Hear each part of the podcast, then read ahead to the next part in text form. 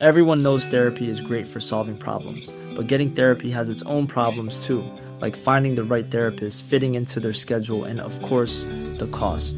Well, BetterHelp can solve those problems. It's totally online and built around your schedule. It's surprisingly affordable too. Connect with a credentialed therapist by phone, video, or online chat, all from the comfort of your home. Visit betterhelp.com to learn more and save 10% on your first month. That's BetterHelp, H E L P. Hey, I'm Ryan Reynolds. At Mint Mobile, we like to do the opposite of what Big Wireless does. They charge you a lot, we charge you a little. So naturally, when they announced they'd be raising their prices due to inflation, we decided to deflate our prices due to not hating you. That's right. We're cutting the price of Mint Unlimited from $30 a month to just $15 a month. Give it a try at mintmobile.com slash switch. $45 upfront for three months plus taxes and fees. Promote for new customers for limited time. Unlimited more than 40 gigabytes per month. Slows. Full terms at mintmobile.com. Ever catch yourself eating the same flavorless dinner three days in a row? Dreaming of something better? Well, HelloFresh is your guilt-free dream come true, baby. It's me, Kiki Palmer. Let's wake up those taste buds with hot, juicy pecan-crusted chicken or garlic butter shrimp scampi. Mm. Hello Fresh. Stop dreaming of all the delicious possibilities and dig in at HelloFresh.com. Let's get this dinner party started.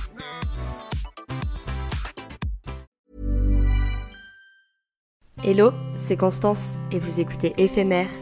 C'était une évidence pour moi de laisser la parole à Isor, dont l'histoire m'a profondément émue. Après avoir laissé des mots sur ces mots, dans son livre Interdit de pleurer, sorti aux éditions MAM, la parole d'Isor résonne maintenant dans ce podcast. Isor, c'est l'histoire classique d'une jeune fille qui sait depuis toujours qu'elle sera maman. Elle sait même exactement quel genre de maman elle sera. Une maman calme, posée, compréhensive et bienveillante. Jamais elle ne perdra son sang-froid. Puis, sa première fille est arrivée et son arrivée a tout bousculé. Isor s'est sentie prise au dépourvu, complètement dépassée par la situation et dans une angoisse extrême. Angoisse irraisonnée et irraisonnable. Elle finit par être hospitalisée de force aux urgences psychiatriques au bout d'un mois et demi à se débattre contre ses démons. Après un long parcours de reconstruction, Isor sort enfin la tête de l'eau et la situation s'apaise. Mais voilà qu'elle tombe enceinte de son second enfant et malheureusement, la dépression du postpartum ressurgit immédiatement après la naissance de son fils. Alors comment se sortir de ce cercle infernal? Comment se laisser convaincre par un troisième enfant Comment vivre sa maternité après de telles expériences Je vous laisse découvrir son histoire.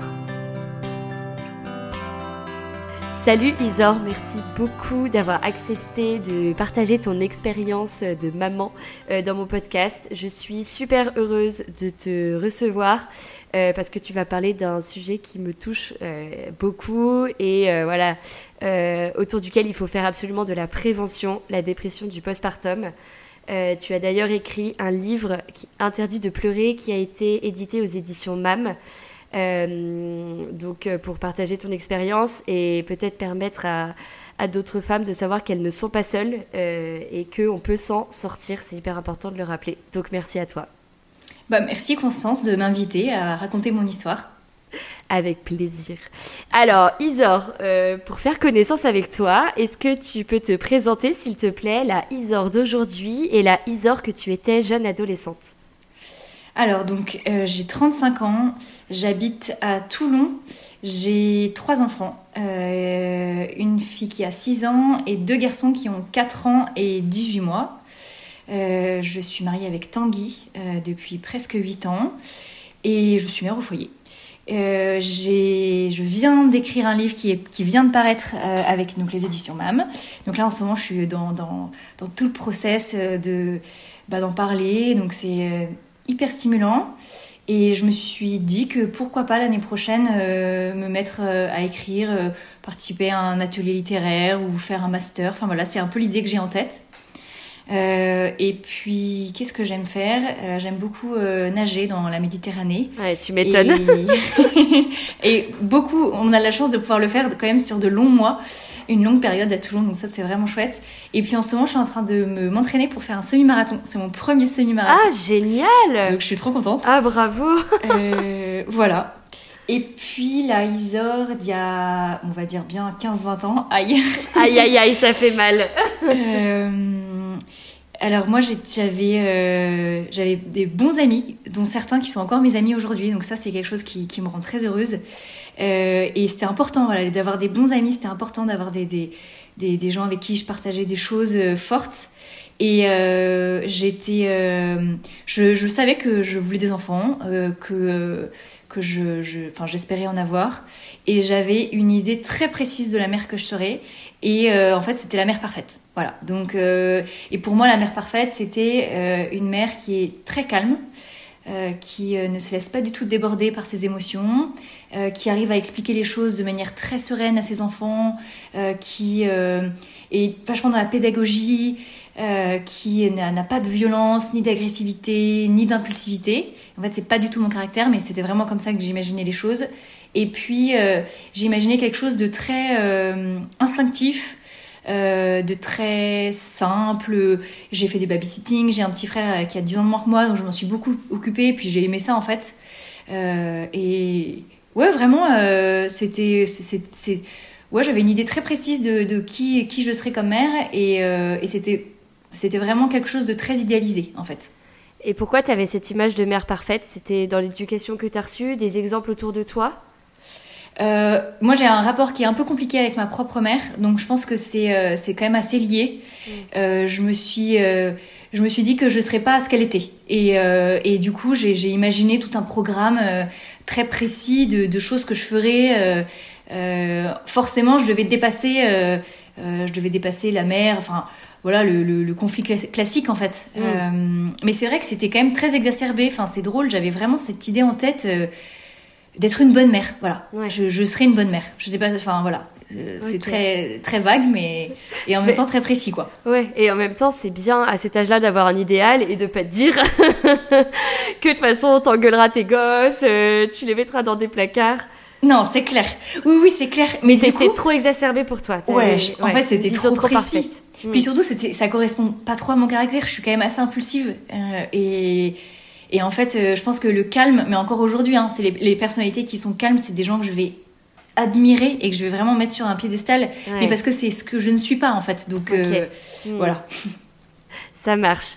Euh, tu grandis et tu fais la rencontre d'un fameux Tanguy. Est-ce que tu peux nous parler un peu de, te- de votre histoire d'amour?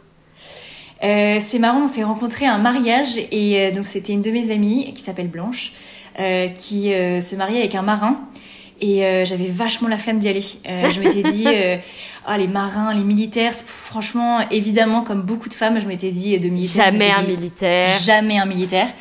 Et puis j'avais les marins, je connaissais pas du tout. Moi, j'avais l'image des militaires de terre, donc euh, j'avais un peu la flemme d'aller à ce mariage. Euh, et en fait, on est arrivé, on était une voiture de, de copains, on était 10 euh, Parisiens à venir, euh, à descendre dans le sud, justement, à Toulon. Et, euh, et on est arrivé le samedi matin après avoir fait 10 heures de route euh, dans, la nuit, quoi. Et, euh, et en fait, dans la voiture, il y a une fille qui dit bah, Moi, si vous voulez, j'ai un copain, il est en coloc. il nous a dit qu'on pouvait garer la voiture et se poser dans le canapé et tout, quoi. Et si on veut, on pourra se doucher chez eux et tout. Et en fait, c'était entre autres la coloc de Tanguy. Ils étaient quatre ou cinq marins. Et ce qui est drôle, c'est que, en fait, le, le fameux copain, il a oublié de prévenir ce coloc. Ah oui, donc Et vous avez coup- débarqué, personne n'était Ouais, au courant. ça. Le- à 5 heures du matin, on, on fait pas de bruit, on se pose dans le canapé, il y en a qui vont dans le jardin et tout. Et, euh, et je sais pas, ils avaient fait, en plus, ils avaient fait la teuf la veille, les colocs, et ils arrivent à 10 heures du matin, et ils descendent, et là, ils voient des clodos dans le salon, quoi. Donc, euh, c'était assez drôle. Vous êtes qui Euh, C'est incroyable. c'est clair. Bah, on nous avait dit qu'on pouvait venir. Euh, et moi, j'avais fait la blague à un coloc en disant, mais on a vu de la lumière, on est rentré. Et c'est drôle parce qu'à chaque fois, il- pendant longtemps, il en a reparlé en disant, mais Isor, celle-là, je, la- je la retiens, tu vois. Euh, et en fait, ils ont été trop cool. Ils nous ont montré euh, les, belles, les jolies plages de Toulon et tout. Et puis, euh, moi, j'avais repéré Tanguy. Je m'étais dit que j'aimais bien ce qu'il dégageait. Il dégageait quelque chose de hyper doux. Et puis, en revanche, on s'est pas du tout calculé le jour du mariage. Moi, en fait, finalement, j'étais trop contente de revoir mon ami, qui, est une amie que j'aime beaucoup, et de revoir tout- toute ma bande et tout. Et c'est juste à la fin de la soirée où je me suis dit, ah, Il m'a pas invité à danser. J'étais un peu déçue quand même. Ah ouais, ouais, ouais. Euh, et puis euh, là, il a fait un peu son grand prince parce que moi, je, je devais dormir avec mes copains dans, la- dans le gros van avec lequel on était descendus. Et puis je les trouvais pas. Enfin, j'étais un peu, euh, je savais pas où est-ce qu'il s'était posé et tout. Et donc du coup, Tanguy me dit, bah attends, viens, vas-y, je te ramène. euh, Tu dors à la coloc, ce sera beaucoup plus agréable que de dormir euh, dans un sac de couchage et tout.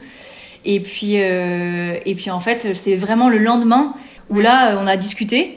Et, euh, et je me suis dit, ah, j'aime bien, il est sympa et tout. Et puis euh, j'en ai parlé à une autre copine euh, qui, elle, se mariait avec un, un pote de promo de Tanguy, en fait. Euh, et qui, je lui ai dit, ah, il est sympa Tanguy, j'aime bien ce qu'il dégage. Et fine mouche, euh, elle s'est empressée de demander euh, le numéro de Tanguy à son fiancé. Ah, j'adore. Et une heure après, je pense, quand on était sur la route du retour vers Paris, elle m'envoie un message en me disant fonce, il cartonne. Et il y avait le numéro de Tanguy. Ah, c'est incroyable. Du coup, t'étais Ouais. la première, t'as fait le premier pas en lui envoyant un message? J'ai fait le premier pas, alors qu'honnêtement, je m'étais dit, je ferais jamais ça. et là, ce qui était trop cool, c'est que j'avais quand même, euh, j'avais la bonne excuse de remercier euh, de la part des Parisiens entre guillemets. euh, Oui, de, la de coloc, les avoir accueillis. Ouais, c'est ça, de vous Exactement. avoir accueillis. Euh, mais évidemment, j'ai mis, euh, j'ai mis, euh, j'ai- j'étais avec, enfin voilà, j'étais avec des amis qui étaient derrière moi dans le van et on a ricané pendant trois heures à imaginer le texto qu'on qu'on écrirait, le, te- le pire texto à envoyer, le, enfin voilà, et c'était très drôle en fait. euh, et mais, j'ai mis du temps à l'envoyer ce message. Il fallait que ce soit parfaitement rédigé quoi. Ouais, je comprends. Et comment vous êtes revus du coup Parce que vous habitiez pas du tout dans la même ville. Euh, on s'est revus, il y avait pas mal de choses qui nous ont aidés. Alors j'avais deux très bons copains qui tenaient un bar à Paris et donc du coup c'était aussi une bonne. Enfin souvent c'est pas, c'est quand même pas très euh, ordinaire. Donc euh, on, souvent on disait ça aux gens en disant bah tu peux passer au Grand Duc si tu veux. Euh, Et, euh, et, et moi cet été-là je servais, j'étais un peu serveuse pour leur, euh, pour me faire de la thune et Ouais. puis pour être avec eux. Et donc du coup j'avais dit à Tanguy bah si tu viens à Paris en sachant que ses parents euh, sont dans- étaient en région parisienne, euh, bah passe au Grand Duc. euh, et du coup, en fait, l'un, moi j'avais l'excuse de remercier de la part des Parisiens, et lui il avait l'excuse de dire bah je vais venir au Grand Duc. Et Donc, donc J'ai euh, mes parents. c'est clair. Et ben en fait c'est vraiment ce qu'il a dit. Il m'a dit bah je viens à Paris et tout finalement. Mes, mon- mes projets sont tombés à l'eau et puis bah, je viens voir des potes. Et en fait, il a pas du tout vu des potes. On s'est vu pendant cinq jours. C'est trop drôle. Et vraiment, en fait, on a été trop mignons. On est juste restés cinq jours à faire connaissance. On a fait des trucs que j'avais jamais fait à Paris. On est allé au Trocadéro, on s'est fait des expos. Ah, trop sympa. on est allé au bal des pompiers. C'était trop ah, ouais, drôle. trop marrant. Euh, donc, euh, mais vraiment en tout bien tout honneur, juste pour euh, faire connaissance. Et, Ouais. et moi, j'ai vraiment un senti, j'ai un souvenir de quelque chose de hyper fluide. De, c'était trop cool. Je me sentais hyper naturelle. euh, et, euh, et puis en fait, il m'a, moi, je, à ce moment-là, je bossais dans une école, donc j'avais des vacances scolaires euh, d'été, quoi. Et donc, euh, au retour de, enfin, à la fin de ce séjour parisien, il me dit, tu fais quoi après? Je dis, bah, je sais pas. Il me dit, bah, viens à Toulon. Et et du coup, en fait, je suis venue à Toulon, et puis c'est là où, paf, tout a, tout Ça a commencé. fait, voilà. Ouais. Et au bout de combien de temps c'est devenu sérieux, sérieux? Bah franchement assez vite. Euh, J'avais eu une seule histoire avant euh, Tanguy qui euh, bon était une petite histoire de pas grand chose et euh, et là j'ai vraiment eu en fait dès l'été. Enfin voilà le mariage c'était le 5 juillet et je pense que euh, fin juillet je je savais c'est très bizarre cette sensation de je le regardais et je me disais mais ok c'est c'est lui C'est qui lui, sera le père de mes enfants. Ah, J'avais c'est- vraiment cette cette idée père de mes enfants. C'était même pas genre c'est l'homme de ma vie c'est c'est euh, le père de mes enfants quoi. Euh, et hum, ouais, une évidence de de waouh, c'était trop cool. Je me sentais euh, ouais, bien à ma place quoi, là où il fallait que je sois et j'avais la sensation que c'était partagé. Donc ça c'était c'était très chouette et en fait, donc euh, après on a évidemment eu une relation du coup bah en un peu en célibat Bah oui. euh, parce que lui il était à Toulon, moi j'étais à Paris. On se voyait dès qu'on pouvait le week-end et tout. Et en fait, il est parti très vite en mission, un peu surprise. Il a eu cinq mois de mission euh, euh, sur, sur son bateau, quoi. Ouais, ah oui, Et, bon, euh, et c'était un bon moyen aussi de, de, de rentrer dans le vif du sujet, quoi. De voir euh, ce que c'est que la vie, euh, des, des absences, des trucs et tout. C'est clair. Euh, et, et en fait, il est revenu en février. Et là, le gars me demande en mariage. En février. Ça faisait Ah ouais. bah, six mois ou sept mois qu'on était ensemble. Ouais. En sachant qu'il y avait une mission de, De quatre 5 et mois, ouais, c'est ça. Et, euh, et en fait, bah, j'ai dit oui, mais genre direct, c'est Louis qui est, qui est venu de mes tripes. Et en revanche, le lendemain, panique à bord. Ouais, j'étais en t'es dit, panique. genre, mais qu'est-ce qu'on a fait? C'est ça. J'avais, ouais, j'étais, en fait, je savais que c'était lui, mais je me disais, genre, il connaît pas mes parents, il connaît pas, il connaît pas ni mon frère, ni mes sœurs. Euh, euh, ouais, il faut qu'il sache dans, dans quoi il met les pieds, en fait. Enfin, Ouais. euh, et du coup, je lui ai dit, est-ce qu'on peut le garder juste pour nous? Euh, Et on, on fait un petit travail, dans, enfin, un petit travail. On parle de, de, de préparation, de fiançailles et tout, mais juste nous deux, et on l'annonce euh, en juin. Et du coup, c'est ce qu'on a fait, en fait. Ok, trop bien. Euh, vous vous mariez combien de temps après On se marie bah, un an après, donc en juillet, euh, un an après le- les, les fiançailles. Parfait. Enfin, l'annonce de fiançailles, en Ouais. fait. Et vous aviez quel âge Quel âge j'avais Euh, Alors, j'avais plus de 25, c'est sûr, parce que quand j'ai rencontré Tanguy, j'étais Catherinette. J'en rappelle trop. Donc, j'avais 27. Et lui, il a un an de moins que moi, donc il avait 26. Ok. Euh, donc vous vous mariez. Est-ce que vous vous êtes dit on commence tout de suite euh, projet bébé euh, euh, ou est-ce que vous vouliez un peu profiter tous les deux? On s'était dit qu'on avait envie d'avoir un an sans, sans bébé à nos côtés. Mm. Donc euh, ça pouvait, je- je- j'aurais pu être un gros, enfin enceinte. Enceinte, ouais. Euh, enfin, mais voilà, on n'avait pas trop d'idées. On savait, lui il vient d'une famille nombreuse, moi aussi. Enfin, on est quatre. Euh, j'ai- adoré vivre avec ma fratrie, donc euh, c'est une question qu'on sait pas vraiment. Enfin, bien sûr que si, on a parlé d'avoir des enfants, mais mais c'était naturel et pour lui et pour moi en fait, Ouais, c'était une de évidence. désirer. euh, Oui, Mm. voilà, de, de désirer fonder une famille, avoir des enfants. Et en fait, euh, on a vécu six mois euh, de vie de couple de jeunes mariés, puis au bout de six mois, on a senti le truc, quoi. On s'est dit allez, vas-y, go. euh. Ouais. Et en fait, je suis tombée enceinte très vite. Génial. T'as de la chance. Ouais, oui, et ça, ouais, vraiment, j'ai beaucoup de chance. Ok. Euh, est-ce que euh, au moment où tu es tombée enceinte, enfin les premiers mois, euh, est-ce que tu t'étais renseignée sur la maternité Est-ce que ou alors tu t'es laissée porter complètement par l'aventure? Euh, alors, entre guillemets, je suis la dernière de mes amies à être mariée, même si, enfin, honnêtement, j'étais clairement jeune, mais donc j'avais des très bonnes amies autour de moi euh, qui euh, avaient déjà deux ou même trois enfants. Mm. Euh, et c'est drôle parce que je pense que j'avais un petit truc. euh, je, pense que j'ai été hyper maladroite avec ces amis-là euh, parce que c'est des amis que j'aimais beaucoup. Et j'ai- alors autant le mariage, j'ai pas trouvé que ça les avait euh, que l'amitié était changée, le fait qu'elles se Mm. marient, ça avait pas changé grand-chose. En revanche, la maternité, j'avais trouvé qu'on avait vraiment des vies qui étaient pas du tout les mêmes Ouais, et, euh, et j'avais du mal à les rejoindre en fait dans leur vie de mère. Euh, je, moi, je me disais toujours, moi, je ferais pas comme ça, ou euh, moi, ça sera beaucoup plus simple. euh, moi, je pourrais, euh, moi, je pourrais passer un week-end, euh, laisser mes gosses euh, et aller voir mes amis. Enfin, j'avais des idées toutes faites vraiment sur la sur la mère que je serais, mais ça rejoint ce que je disais euh, au début en fait. Euh, donc après la grossesse, elle s'est très bien passée, donc euh, j'ai eu une grossesse facile, sans mot de grossesse. Euh, j'ai acheté le livre de Laurence Pernou, euh, J'attends un bébé. Voilà, je l'ai lu euh, attentivement. J'ai dû télécharger une application qui disait à peu près la taille du bébé. Ah oui, j'adore. voilà, Moi, j'avais la grossesse plus. Ouais. Oui, voilà. Mais j'étais, j'ai pas le souvenir d'avoir fait plus de choses que ça. Enfin. Euh, voilà, j'ai. Mais j'avais quand même une idée. euh, Enfin, je m'étais dit. euh, je vais pas, j'ai- pas besoin de me poser tant de questions que ça, puisque de toutes les façons, Je, sais serai, exactement. une mère ouais. hyper instinctive. Voilà. Ok, On ouais. se pose pas de questions, en fait. C'était évident. Bien sûr. Euh, et l'accouchement, comment tu l'envisageais? Assez basique, entre guillemets, avec euh, hôpital péridural, ou euh, tu voulais un truc un peu plus folklore, entre guillemets? Euh, non, assez basique. J'avoue, je me suis pas trop posé de questions non plus. Euh, je me disais, euh, ouais, non, je- franchement, Ouais. je, ouais, péridurale, très bien, je prends. Si, je peux, si je peux, je prends. Parfait, donc la grossesse se passe super bien. Ouais. Le jour de l'accouchement arrive. Comment ça se passe? Bien, c'était le jour du terme et c'est drôle, c'est le jour de- Ah, de, ouais. De l'anniversaire de Tanguy. Donc euh, Ah, ils sont nés le même jour. Ah, Ouais. c'est marrant, ok. Ouais, c'est trop drôle. Euh, et ben, franchement, ça s'est bien passé. J'étais. Alors, nous, en fait, on a déménagé en Martinique euh, pour. bah, parce qu'en fait, Tanguy était affecté sur un bateau en Martinique. Et du coup, je pense que ça, c'est un détail à prendre en compte. Moi, j'étais pas hyper, hyper fanat parce qu'en fait, j'avais adoré ma première année à Toulon. Hmm. J'avais trop envie de rester, de, de, de consolider mes amitiés, de, de, de continuer à me faire à cette vie, en fait, que je découvrais, de cette ville que j'aimais et tout. Et euh, c'est vrai que sur, le papier, la Martinique, ça peut faire rêver, mais moi, j'étais pas. Je suis assez casanière, je suis pas une aventurière, et du coup, ah, j'y suis allée un, peu en traînant des pieds. Ouais.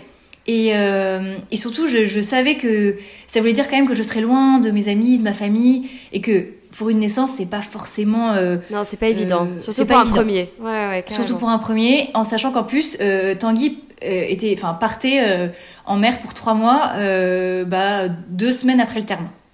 Ah oui. Donc, on- voilà. Ouais. Donc je savais que je serais toute seule euh, avec mon bébé euh, pendant euh, les trois premiers mois de sa vie, quoi, plus ou moins. Ok. Ouais, donc contexte pas facile quand t'accouches.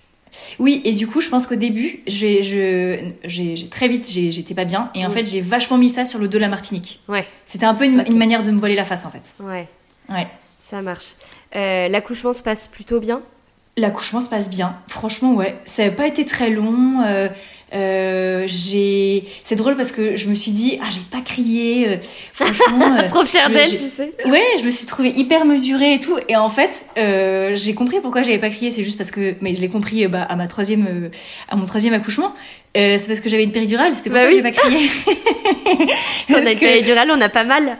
Ah bah exactement. Donc je me disais c'est marrant dans les films les meufs elles sont là elles transpirent et tout elles hurlent et tout. Je là genre ah bah moi je me suis je me suis plutôt maîtrisée et tout. Oui bah on en reparlera dans quelques années. C'est marrant parce que quand tu me dis ça, je me dis, ah bah tu vois, ça rejoint ta vision de mère parfaite. La nana qui délivre son bébé impeccable, euh, ah mais complètement. sans crier, sans transpirer, euh, encore le brushing. ah mais oui, et franchement, en fait, je pense que moi, j'ai coché des cases. Ma grossesse, elle a été facile, bam, j'ai coché, une, j'ai coché une case. Ensuite, mm.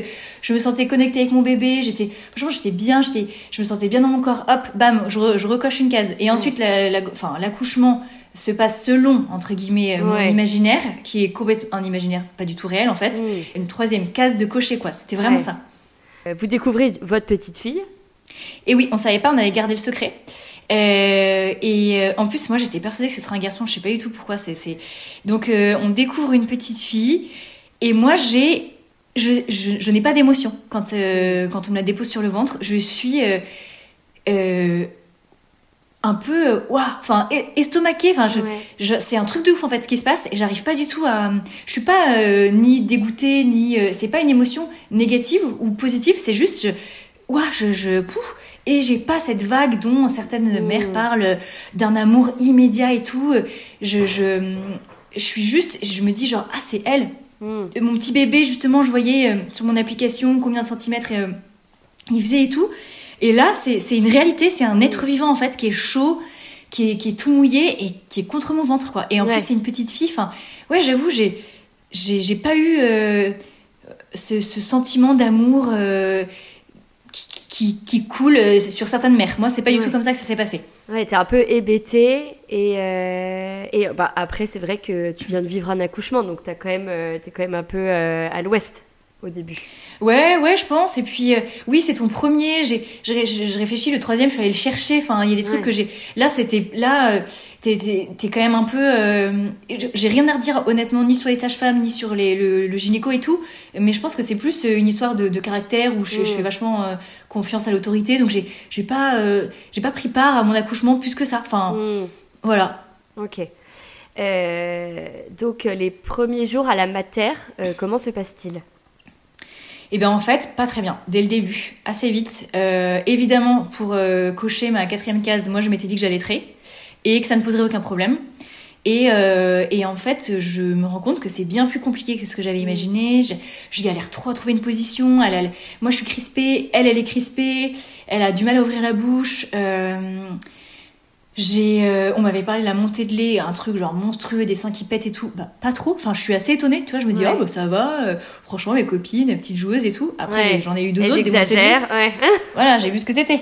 Euh, mais sur le moment, voilà. Bah, donc, l'allaitement, ça va être le premier sujet sur lequel je vais bloquer en me disant, c'est pour ça que je vais pas bien. Donc, donc, au début, voilà, j'arrive pas à l'allaiter. Je me dis, je suis nulle. Direct. L'étiquette sur mon front, c'est genre nul nulle, la plus nulle des nulles de, de toute la Terre. Quoi. Euh, en sachant que j'ai envie aussi de euh, maîtriser mon tout petit, de, de, de, de la comprendre, euh, alors qu'elle a 24 heures. Hein. Enfin, franchement, ça fait 24 heures que je suis maman. Et je... Je, je en fait, ce lien que j'avais et que je pense qu'on a eu l'une et l'autre dans, dans le ventre, et il y a quelque chose de fort qui se passe. En fait, c'est ton bébé est directement dans ton ventre, quoi. Donc euh, c'est ouf. Hmm. Là, à la naissance, moi, j'ai eu l'impression qu'il avait disparu, tu vois. Que j'arrivais pas à répondre à ses besoins. J'étais tout le temps en train de regarder sur Internet. J'avais besoin de vérifier que ce que je faisais, c'était bien. Et je pense que vraiment, genre 24 heures ou 48 heures après l'accouchement, j'étais déjà dans, dans des larmes absolues, à pleurer, pleurer, à me dire, à pas réussir à dormir. Donc j'ai fait des insomnies directes dès la maternité. Hmm et à avoir un sentiment de nullité, vraiment, absolu. Ok. Euh, et c'était un bébé, j'aime pas trop ce terme, mais c'était un bébé quand même plutôt facile ou qui pleurait beaucoup? Parce que je sais que ça peut jouer. Franchement, non. Non, je me dis, avec le recul, parfois il y a des trucs que j'aimerais refaire, mais euh, non, elle était vraiment. C'est juste que, en fait, elle avait un frein, mais ça on l'a su pas tout, mm. on l'a su longtemps après. Donc je pense qu'elle avait... Non, franchement, elle était trop mignonne. Elle, fait... elle faisait... J'ai des souvenirs de genre, elle dormait trois heures d'affilée. Enfin, euh, elle était... Il y avait rien à redire. Enfin, Ouais. et, c'était encore... Et moi, du coup, c'était encore plus culpabilisant. Parce que je... Oui, de te je- dire je n'arrive pas à dormir et c'est même pas entre guillemets de la faute de mon Non. enfant qui pleure, c'est moi toute seule. Non, elle Mm. dort et moi je dors pas en fait. Enfin, Ouais, elle- ouais. Elle est là à côté de moi. euh, euh, après, ça nous est arrivé, mais je pense que c'était parce que c'était notre premier, plus, euh, par- les sages-femmes, elles vont avoir des, des discours parfois qui sont un peu contradictoires. Donc, je me rappelle, il y avait une Mm. sage-femme qui nous avait dit euh, euh, si votre petite fille elle pleure, il faut lui dire euh, non, non, non. Et enfin, bon, bref, du coup, c'est des trucs qu'on a fait, je, me, je regrette trop aujourd'hui. Enfin, bon, c'est pas grave, ça sert à C'est pas grave, t'inquiète, je pense que ça l'a pas traumatisé Non. ta fille. oui, oui, oui. Ouais, mais c'est des trucs en fait je le referai plus aujourd'hui. Mais je pense que on a, moi j'avais vachement l'impression que euh, on pouvait la rendre dépendante de nos bras. Mm. Et donc du coup, euh, et puis j'avais l'idée, mais pff, ouais, franchement, mais j'avais tellement, j'avais tellement des idées toutes faites quoi. Donc moi je pensais qu'un nourrisson c'était un bébé que tu pouvais poser pendant 3 heures, qui dormait pendant 3 heures, hop Ouais. tu l'allaitais en 20 minutes le truc était calé. Et tu y Et redors après- pendant 3 heures. Et après, Ouais, il redort. Voilà. Et Mm. puis, de temps en temps, tu fais des câlins, et puis c'est trop cool, tu vois. Bah non, en fait, c'est pas ça du tout. Et donc, du coup, je suis, mais tombée des nues. Tu vois, vraiment. euh, euh, et là, mais des écailles me sont tombées des yeux. J'ai repensé à mes copines, et je me disais, genre, ah putain, mais elles ont vécu ça. Mais qui je suis? J'avais dû leur faire des réflexions, mais je me disais, genre, mais ah, mais je suis la pire amie du monde. J'étais une Euh, énorme connasse. Mais oui, mais franchement, ouais. Euh, donc, euh, je pense que elle était vraiment cool et, et c'était vraiment moi qui avais un pet au casque, quoi, entre guillemets. Ouais. Mais euh, tu t'en rendais pas compte à ce moment-là. Tu te disais pas, tiens, c'est bizarre, pourquoi je fais des insomnies? Je sais que c'est un des symptômes euh, du postpartum, c'est t'arrives pas à dormir, c'est pas normal. Genre, euh, il y a un problème, il faut aller voir Ouais. un médecin. Oui, c'est ça. Mm. En fait, je pense qu'il y a deux choses. Il y a d'un côté d'être en état d'alerte les quelques jours après la naissance. Mm. Il faut pas que les mères s'inquiètent. C'est normal. c'est en fait. presque animal, tu vois. Oui, Il y a un, côté instinctif de vérifier que ton bébé est toujours vivant. Il et fait un petit bruit, qu'est-ce qui se passe? Euh, Exactement.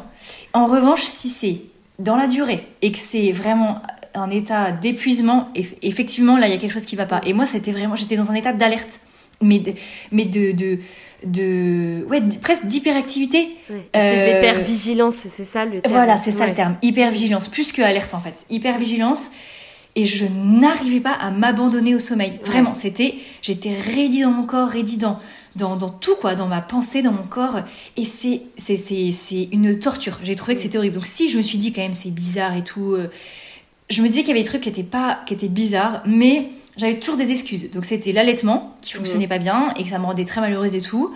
Et puis après, je me suis dit, bah en fait, c'est parce que Tanguy part en mer, donc c'est parce Ouais. que t'es hyper triste qu'il s'en aille et tout. C'est parce Donc, que t'es euh, en Martinique. euh, ouais, et voilà. ouais. Et après, c'est parce que je suis en Martinique. Et puis, une fois que j'avais ces trois excuses et qu'il n'y avait plus trop de raisons, après, j'étais là, genre, Hmm, qu'est-ce que je peux avancer comme raison, en fait enfin. Est-ce que quelqu'un s'est rendu compte à la mater, euh, Tanguy aussi peut-être, est-ce qu'il il s'est dit ça va pas, euh, elle, est, elle a changé de comportement ou est-ce que les sages-femmes euh, ont vu quelque chose dès la maternité ou pas? Euh, alors, il y a un gynécologue qui est venu me proposer de voir une psy en me disant euh, vous- On voit que vous êtes très stressée. Je, je pense que je les appelais, mais tout le temps. Euh, les pauvres. Et, mais en même temps, voilà, on voit que vous voulez bien faire et tout. Donc, si vous voulez, je vous donne, un, je vous donne le numéro d'une d'une psychologue. Vous pouvez Mhm. la voir. Voilà, on vous trouve très émotive, mais en gros, rassurez-vous, vous faites bien. Enfin, c'était trop mignon. Ah, très gentil. Ouais, c'est chouette comme attention. Et alors moi j'ai pas trop de problème avec la psychothérapie et tout, donc je m'étais dit là, je prends tout ce que je peux prendre. Et donc j'étais allée voir euh, cette fameuse psychologue et c'est marrant, elle était enceinte et ça m'avait fait un truc parce que moi j'étais dans une dans une dualité d'humeur à me dire en même temps c'est trop bien. euh, euh, non, en fait je me disais même pas que c'est trop bien. J'étais plus en train, non, je me disais, je- c'est juste que je subissais un peu ma vie et Ouais. que je me disais mais qu'est-ce que j'ai fait en fait, qu'est-ce Ouais. qu'on a fait, tu vois. Mais et elle, elle était enceinte. Et je- j'avais envie de lui dire non, ne faites pas ça. N'accouchez jamais Gardez votre bébé dans votre ventre Exactement. Et j'avais peur même que ça déteigne sur elle. Enfin, c'était trop bizarre. Euh, mais elle était, elle m'avait dit mais vous inquiétez pas. En fait, en plus j'avais pas de mode de garde pour Eleanor, donc quand j'étais venue la voir à chaque fois j'étais avec Elé. Et je pense que ce que les gens associent vachement sur la dépression postpartum, c'est vraiment genre le rejet du bébé. Genre t'es dégoûté de ton bébé, tu veux pas le toucher, tu veux pas le voir. Peut-être hein, que c'est ça et que ça existe et tout. En l'occurrence, moi j'étais Toi, non.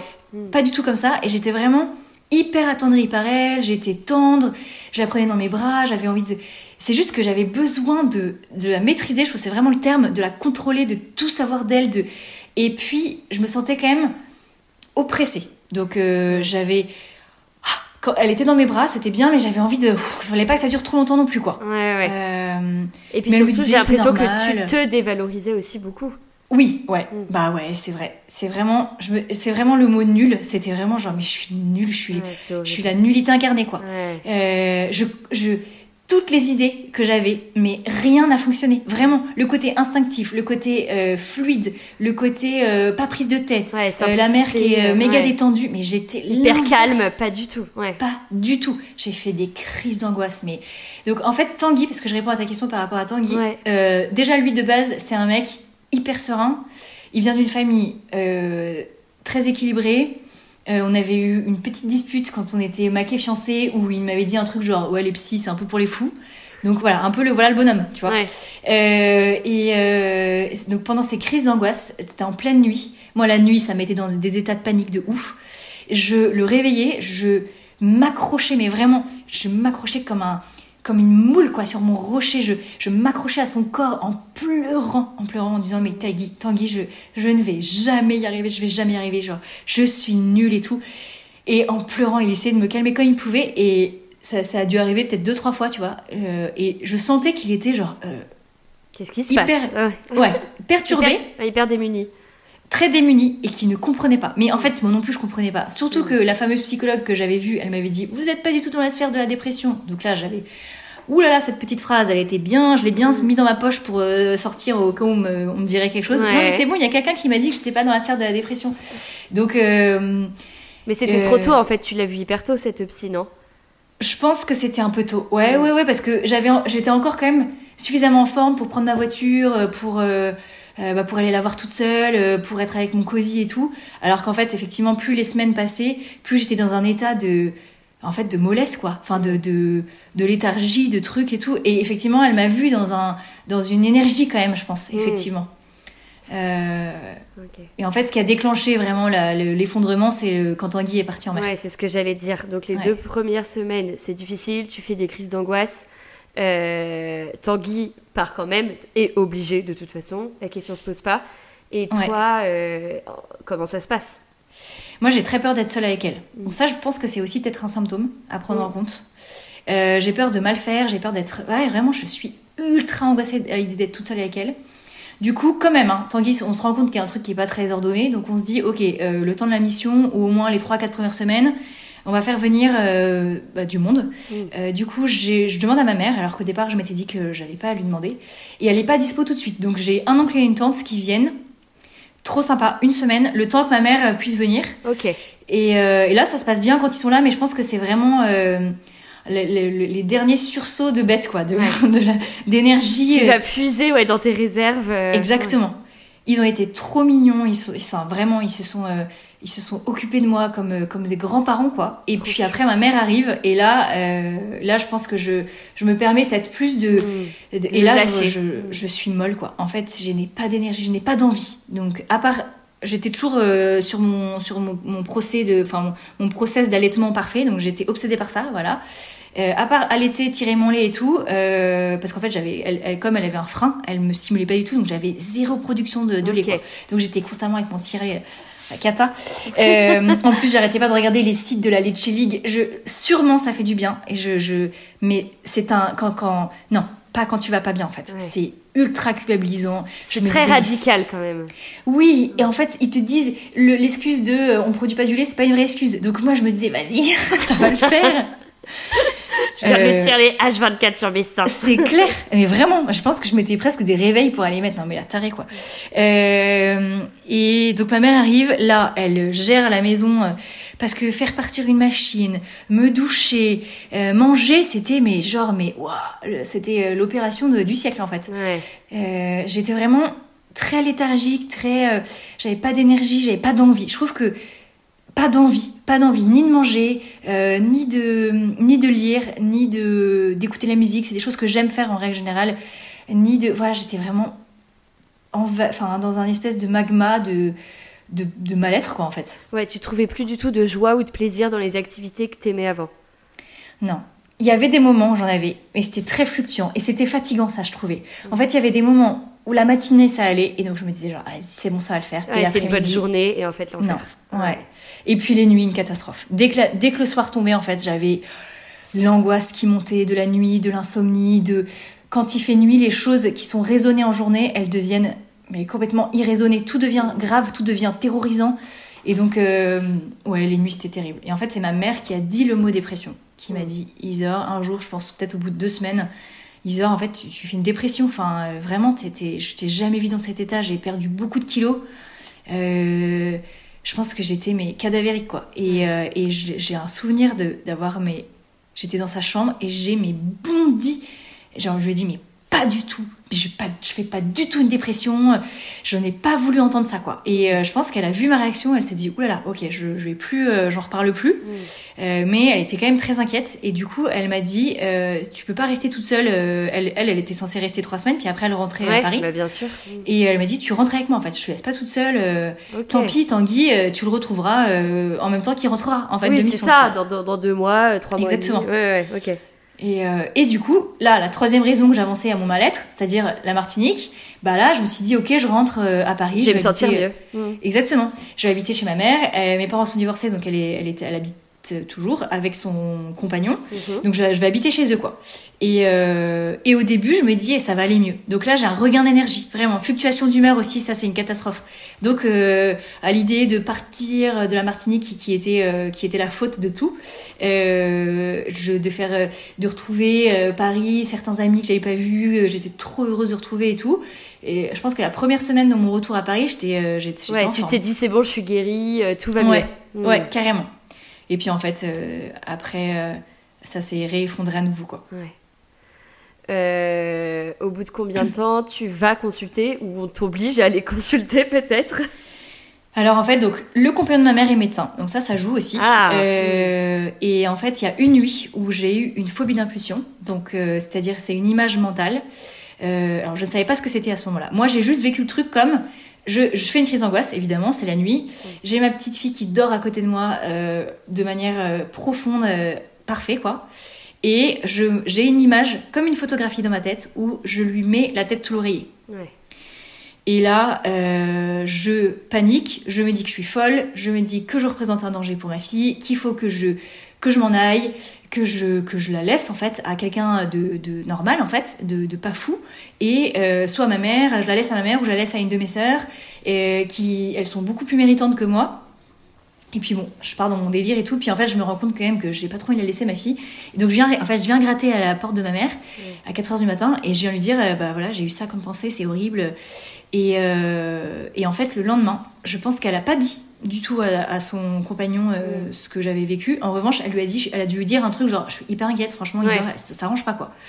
Et euh, lui, le lendemain, du coup, il vient me voir et il me dit, bon, euh, là, Isor, je te parle comme médecin. Je suis pas ton père, mais là, je te parle comme un médecin. Tu ne vas pas bien du tout. Ça fait trois semaines que tu es à la maison, ton état ne s'est pas amélioré. tu es, tu oscilles entre inquiétude, angoisse, tristesse. Voilà, tu es constamment dans un état euh, de tristesse en fait. C'est vrai, j'étais triste en fait. Euh, et donc, euh, en gros, tu fais une dépression et maintenant, il faut que tu, te fasses aider. Mm. Et tu vas aller aux urgences et, ça ira mieux, tu vois. Et en fait, en fait il m'a sauvé la vie. Parce que le fait que ce soit pas mon père, ni ma mère en l'occurrence, parce qu'elle avait essayé de le dire mais ça n'avait pas marché, qu'il ait cet argument d'autorité médicale, euh, ça m'a fait mal aux fesses au début, vraiment. Ma première réaction, c'est de me dire genre, euh, et bah non. Et en fait, après, j'ai vraiment, là vraiment, j'ai baissé les armes. Et, en fait, je le savais, je me doutais qu'il y avait un truc qui allait pas, mmh. quand même. Et, euh, et j'ai un souvenir d'avoir pleuré, pleuré, mais en même temps, ah, j'avais quand même un truc qui, en fait, j'étais plus dans le déni. Ça, il y avait plus de, il y avait plus de raison quoi de dire que ça allait pas. Enfin, euh, c'était pas la Martinique, c'était pas l'allaitement, c'était pas non, c'était juste qu'il y avait quelque chose qui était pas ajusté quoi en mmh. moi. Donc là, tu vas aux urgences euh, pour. Euh, c'est quoi, ces urgences psychiatriques du coup? En gros, donc Tanguy étant en mer, euh, militaire, et je crois qu'en plus, donc le compagnon de maman avait, lui, il avait, il avait, il était quand même très inquiet par mon état, et donc il avait fait un peu des recherches et tout. Et, et, donc, il avait déterminé, je sais plus s'il est rentré en contact, je sais plus trop. Bref, en tout cas, il me dit, ce serait mieux si si tu vas dans un hôpital militaire, comme ça il y a un lien avec le bateau de Tanguy. D'accord. Euh, et donc du coup on va à Bégin, donc c'est un hôpital, euh, je crois que c'est à Vincennes, euh, qui est l'hôpital enfin voilà l'hôpital militaire. Euh, aux, aux- aux urgences psychiatriques. Donc là, j'y vais. Je suis pleine de bonne, de bonne volonté. Je me dis, je vais tout dire, je vais tout raconter. On va me donner des antidépresseurs. euh, et ça, ça va ira aller mieux. mieux. Ouais. Voilà, et je vais repartir, euh, le, le- enfin voilà, je vais repartir et ça va aller en fait. Ça y est, j'ai, je vais franchir mon step et je suis guérie demain en fait. Donc, et en fait, je raconte euh, tout à la psychiatre de garde. Je lui raconte cette fameuse photographie mentale euh, horrible euh, et elle est hyper froide. Elle est vraiment mais pas du tout agréable. Et Ah, puis sympa. elle me dit, oh, ouais, j'avoue franchement, ah c'était ça, c'est, c'est un des trucs, pff, ah c'était dur. Ouais. Euh, et elle me dit bon bah ok, je vais en parler avec euh, l'équipe et je reviens. Et après euh, elle revient et elle me dit bah en fait c'est hyper inquiétant votre état, euh, on va vous garder. Et, ah oui, donc elle t'a pris. Je pensais qu'elle t'avait pas pris en considération du coup, mais en fait si. Si si, on va vous garder, vous restez. Et je lui ai dit mais comment ça, je reste? J'ai un Bah bébé là, en fait. euh, ouais. vous êtes dans un état euh, psychique qui est beaucoup trop fragile. Euh, vous, vous, je vous interdis. Enfin, en fait, je vous hospitalise contre votre gré si vous n'êtes pas d'accord. Mais en fait, euh, et là, bah, panique absolue. Euh, je dis, bah, qu'est-ce que je vais faire de ma fille? En fait, elle a un mois et demi. Je, je peux pas la laisser. Enfin, c'est mon bébé et tout. Et là, elle me dit une phrase. Mais ça, je lui en veux autant. Elle m'a, aidé cette psychiatre sur plein de trucs. Mais elle m'a dit une phrase horrible. Elle m'a dit. Mais euh, votre fille, euh, quand vous avez eu votre, votre pensée euh, de violence euh, contre elle cette nuit, euh, vous y, pens- vous y pensiez pas trop, non? Oh non, alors euh, maintenant, horrible. euh, lâchez-la faire quoi. Ah. Ça, c'était Ouais. horrible, vraiment. Et là, je me suis dit, ok, en fait, si même elle, elle me dit ça, ça veut dire que j'ai vraiment un problème et que je suis vraiment folle en fait. Et donc Ouais, c'est coup, hyper dur, en sachant qu'il y a des mères qui ont des phobies d'impulsion sans avoir de dépression. Enfin, c'est des choses oui, qui existent, exactement. euh, et ça, ouais. appris après. Personne et- m'a expliqué. Au début, personne ne m'a dit ce Il que faut c'était. pas tu vois. culpabiliser, c'est. C'est normal en C'est fait. normal, ouais, Ouais, ouais, exactement. Euh, et donc personne m'a expliqué ce que j'avais, panique à bord, j'étais avec ma mère, elle me voit revenir, je, je sanglotais, elle est, elle est elle aussi euh, prise de- d'émotion en voyant les, enfin en voyant dans quel état je suis. On se dit on va, on va partir, on essaie bon bref. Finalement, je finis par être hospitalisée, je suis séparée d'Eleanor, elle a un mois et demi, elle rentre avec ma mère. Euh, je suis dans un, là c'est, mais dans un état d'effondrement, de Ouais. catastrophe. Surtout que là, ton allaitement, euh, ciao, au revoir. Ah bah, ciao bye bye. Alors j'avais déjà commencé un peu à la sevrer parce que de toute façon j'avais rien donc Ouais. c'était. Euh, euh, bon là au moins c'est clair. Euh, et et surtout je me dis je peux pas le dire à Tanguy parce que lui il y avait plein de trucs que j'avais filtrés. J'avais vachement vachement honte de ce que je de ce que je vivais. Ouais, Euh, donc euh, je lui avais même pas dit euh, qu'on m'avait parlé d'antidépresseurs. Enfin j'avais j'avais vraiment planqué le truc quoi. Et donc je, je, je ne dis rien à Tanguy. C'est ma belle-mère qui lui dit tellement j'ai honte. Et je ah oui, suis donc il sait pas que t'es hospitalisée. il le sait que par ma belle-mère, il le Ah sait ouais, pas par moi, directement. Euh, je suis, je pense, que c'est les trois premiers jours, mais terrassée par la honte. Je suis mais pétrifiée de honte, de, de, me dire mais je suis un cassos quoi. Je suis folle, je suis folle alliée, j'ai un énorme problème et tout. Euh, et puis euh, j'ai une super copine au téléphone qui me dit euh, va voir les va voir les autres patients, tu, tu trouveras, enfin je suis sûre que tu vas y trouver quelque chose en fait, ça va te faire du bien et tout. Et en fait, il y a plusieurs choses qui font que ça va mieux. Déjà, il y a ma famille, euh, mes parents, mes beaux-parents, mes frères, mes sœurs qui se démerdent pour venir me rendre visite. Eleanor, elle est, euh, je la vois tous les jours. Euh, on me l'amène tous les jours et tout. Euh, donc je me sens soutenue, aimée, euh, consolée. Donc ça, c'est magique. Euh, et puis, je rencontre les autres patients euh, qui sont la plupart des militaires, euh, qui, Mhm. ont, euh, plus, qui sont plus en post-traumatique. Mais c'est euh, mes compagnons de galère et c'est beau en fait, vraiment. Je- J'en garde une belle émotion encore aujourd'hui de repenser à. C'est vraiment, on s'est retrouvés pendant trois semaines. Je sais pas du tout ce qu'ils sont devenus aujourd'hui, mais pendant trois semaines, on était dans la même galère quoi. Et en fait, c'est. Ouais, ça c'était beau, c'est une belle lumière. Euh, et puis en fait, euh, là, ce qui était compliqué, c'est que personne m'explique ce que j'ai. Je pense que les médecins en fait de cet hôpital militaire, ils étaient pas du tout adaptés. euh, Ouais, pour pour, une euh, dépression la du postpartum, exactement. c'est clair. Donc euh, ils étaient, ils étaient un peu, un peu paumés. Mais ce qui m'a aidé, c'est que ça a quand même été la porte pour arriver après dans l'unité mère-bébé. Hmm. Et en fait, au bout de trois semaines, bon, mon état ne s'améliorait toujours pas. Je Parce que là, des- ils t'ont, ils t'ont rien fait, t'avais pas de psychothérapie, t'avais pas d'antidépresseur, t'avais rien du tout. si j'avais antidépresseur, euh, j'avais. Mais ça met du temps à agir aussi. Les ça met du temps à agir. Ouais. Et je pense que du coup, les, ces trois semaines-là, elles ont été dures aussi parce qu'il y a les fameux effets des trois premières semaines. Mm. Je, je garde un souvenir quand même assez terrible de ces trois semaines, émaillé de lumière hein, quand même, mais euh, bien dur. Et donc, euh, parce qu'on m'explique pas ce que j'ai, qui me donne du risperdal, donc c'est un médicament pour les, euh, pour les bipolaires et pour les, Ah oui, c'est fort. Les schizophrènes, c'est hyper fort et je le Ouais. supporte pas bien. Donc j'ai euh, des effets secondaires, je vois trouble, donc j'arrive pas j'arrive pas à faire le point en gros. Ouais. Et j'ai euh, ce qu'on appelle le syndrome de la jambe agitée, c'est que du coup tu as toujours la jambe qui s'agite, mais c'est vraiment le médicament qui fait ça. Et tu- je me disais, c'est quand même un truc de ouf. Oui. J'arrive pas à dormir. Et en plus de ça, on te, on te file un médoc qui, est, qui, qui, te, qui te donne encore moins envie de dormir. Enfin, et on me donnait un médicament pour supporter le médicament. Ça, c'était quand même un truc. bon. Euh, et donc, ça, c'est le côté négatif de cette hospitalisation. Mm. Ceci dit, je pense que, en fait, ça m'a sauvée.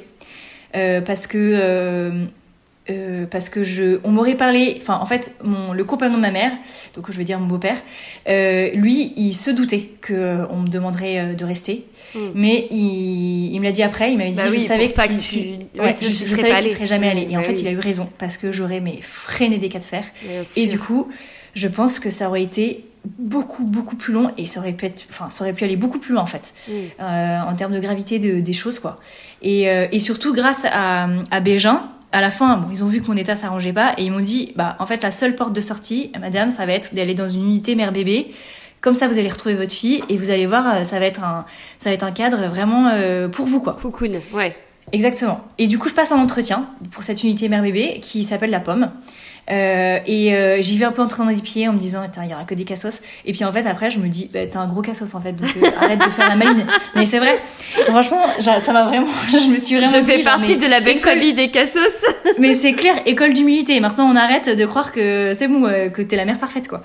Euh, et en fait, cet entretien, j'en garde un trop bon souvenir parce que euh, il y avait toute l'équipe, donc il y avait la pédopsie, il y avait les auxiliaires de puériculture, de puériculture, puériculture, euh, les infirmières, enfin voilà, les, les, les psychiatres, les, les psychologues, enfin bref, tout, tout, euh, toute, la, toute la bande, quoi. Et euh, je raconte euh, tout mon truc, et là, euh, la pédopsie, donc la chef de service, elle me regarde et elle fait Oh, Eh ben, vous avez tenu bon pendant presque deux mois. Et vraiment, genre, admiratif, tu vois. Ah, Et c'est moi, t- ouais, ça t'a fait c'est ça. Ouais. que quelqu'un ait un regard admiratif sur la nullité que j'étais, mais franchement, c'était genre un truc de ouf. Et tu vois, je vois toute l'équipe qui dit bah ouais, bravo et tout. Et elle me dit alors, je vais vous dire tout de suite, ce que vous faites, c'est une dépression postpartum. Euh, 10 à 15% des femmes en font, seulement 2% sont diagnostiquées et soignées. La photographie mentale, ça s'appelle une phobie d'impulsion. C'est euh, une alerte unique. Enfin, c'est juste un, ouais, c'est ça, c'est juste un système d'alerte de votre cerveau qui vous alerte de ce dont vous avez peur, non pas de ce que vous allez faire. Exactement. Euh, les, les gens qui ont des phobies d'impulsion ne passent jamais à l'acte. Et en plus de ça, d'en avoir parlé directement à votre mère, vous avez tué, entre, en gros, la, la pensée dans l'œuf. En fait, vous, d'en parler, ça annule le truc, quoi. Mm. Donc, elle m'avait dit, euh, vous n'êtes pas folle, vous n'êtes pas un danger pour votre fille. Euh, en gros, voilà, quoi. C'est, et là, j'ai senti oh, un truc se dénouer en, où je me suis dit, en fait, je suis pas un danger pour ma fille. Ok, Ouais. ça va. Ça va aller, quoi. Du coup, ça va le faire. Est-ce que ça t'a fait du bien d'entendre ce diagnostic enfin de dépression du postpartum? Ça m'a fait vachement de bien de me dire que c'était quelque chose qui existait et qui était, quand j'ai entendu le chiffre 10 à 15% des femmes, je me suis dit genre, waouh, ok, en fait, c'est pas. euh, Enfin, c'est quand même pas mal, ça Ouais. fait un bon Ouais, chiffre. ouais. euh, Oui, c'est pas alors- 3 nanas sur 100 000, quoi. Non, non, non, exactement. énorme. Et alors, c'est pas normal, mais ceci dit, je me sentais un peu normale. Je me sentais moins euh, dans, dans, ouais, dans la folie, quoi. Mm. De me dire que c'était étudié, qu'il y avait qu'il y avait un terme scientifique pour expliquer ce que j'avais, ça m'a vachement, vachement rassurée. C'était Ok. trop bien. Et comment s'est passé, euh, du coup, ton séjour dans cette euh, unité mère-enfant?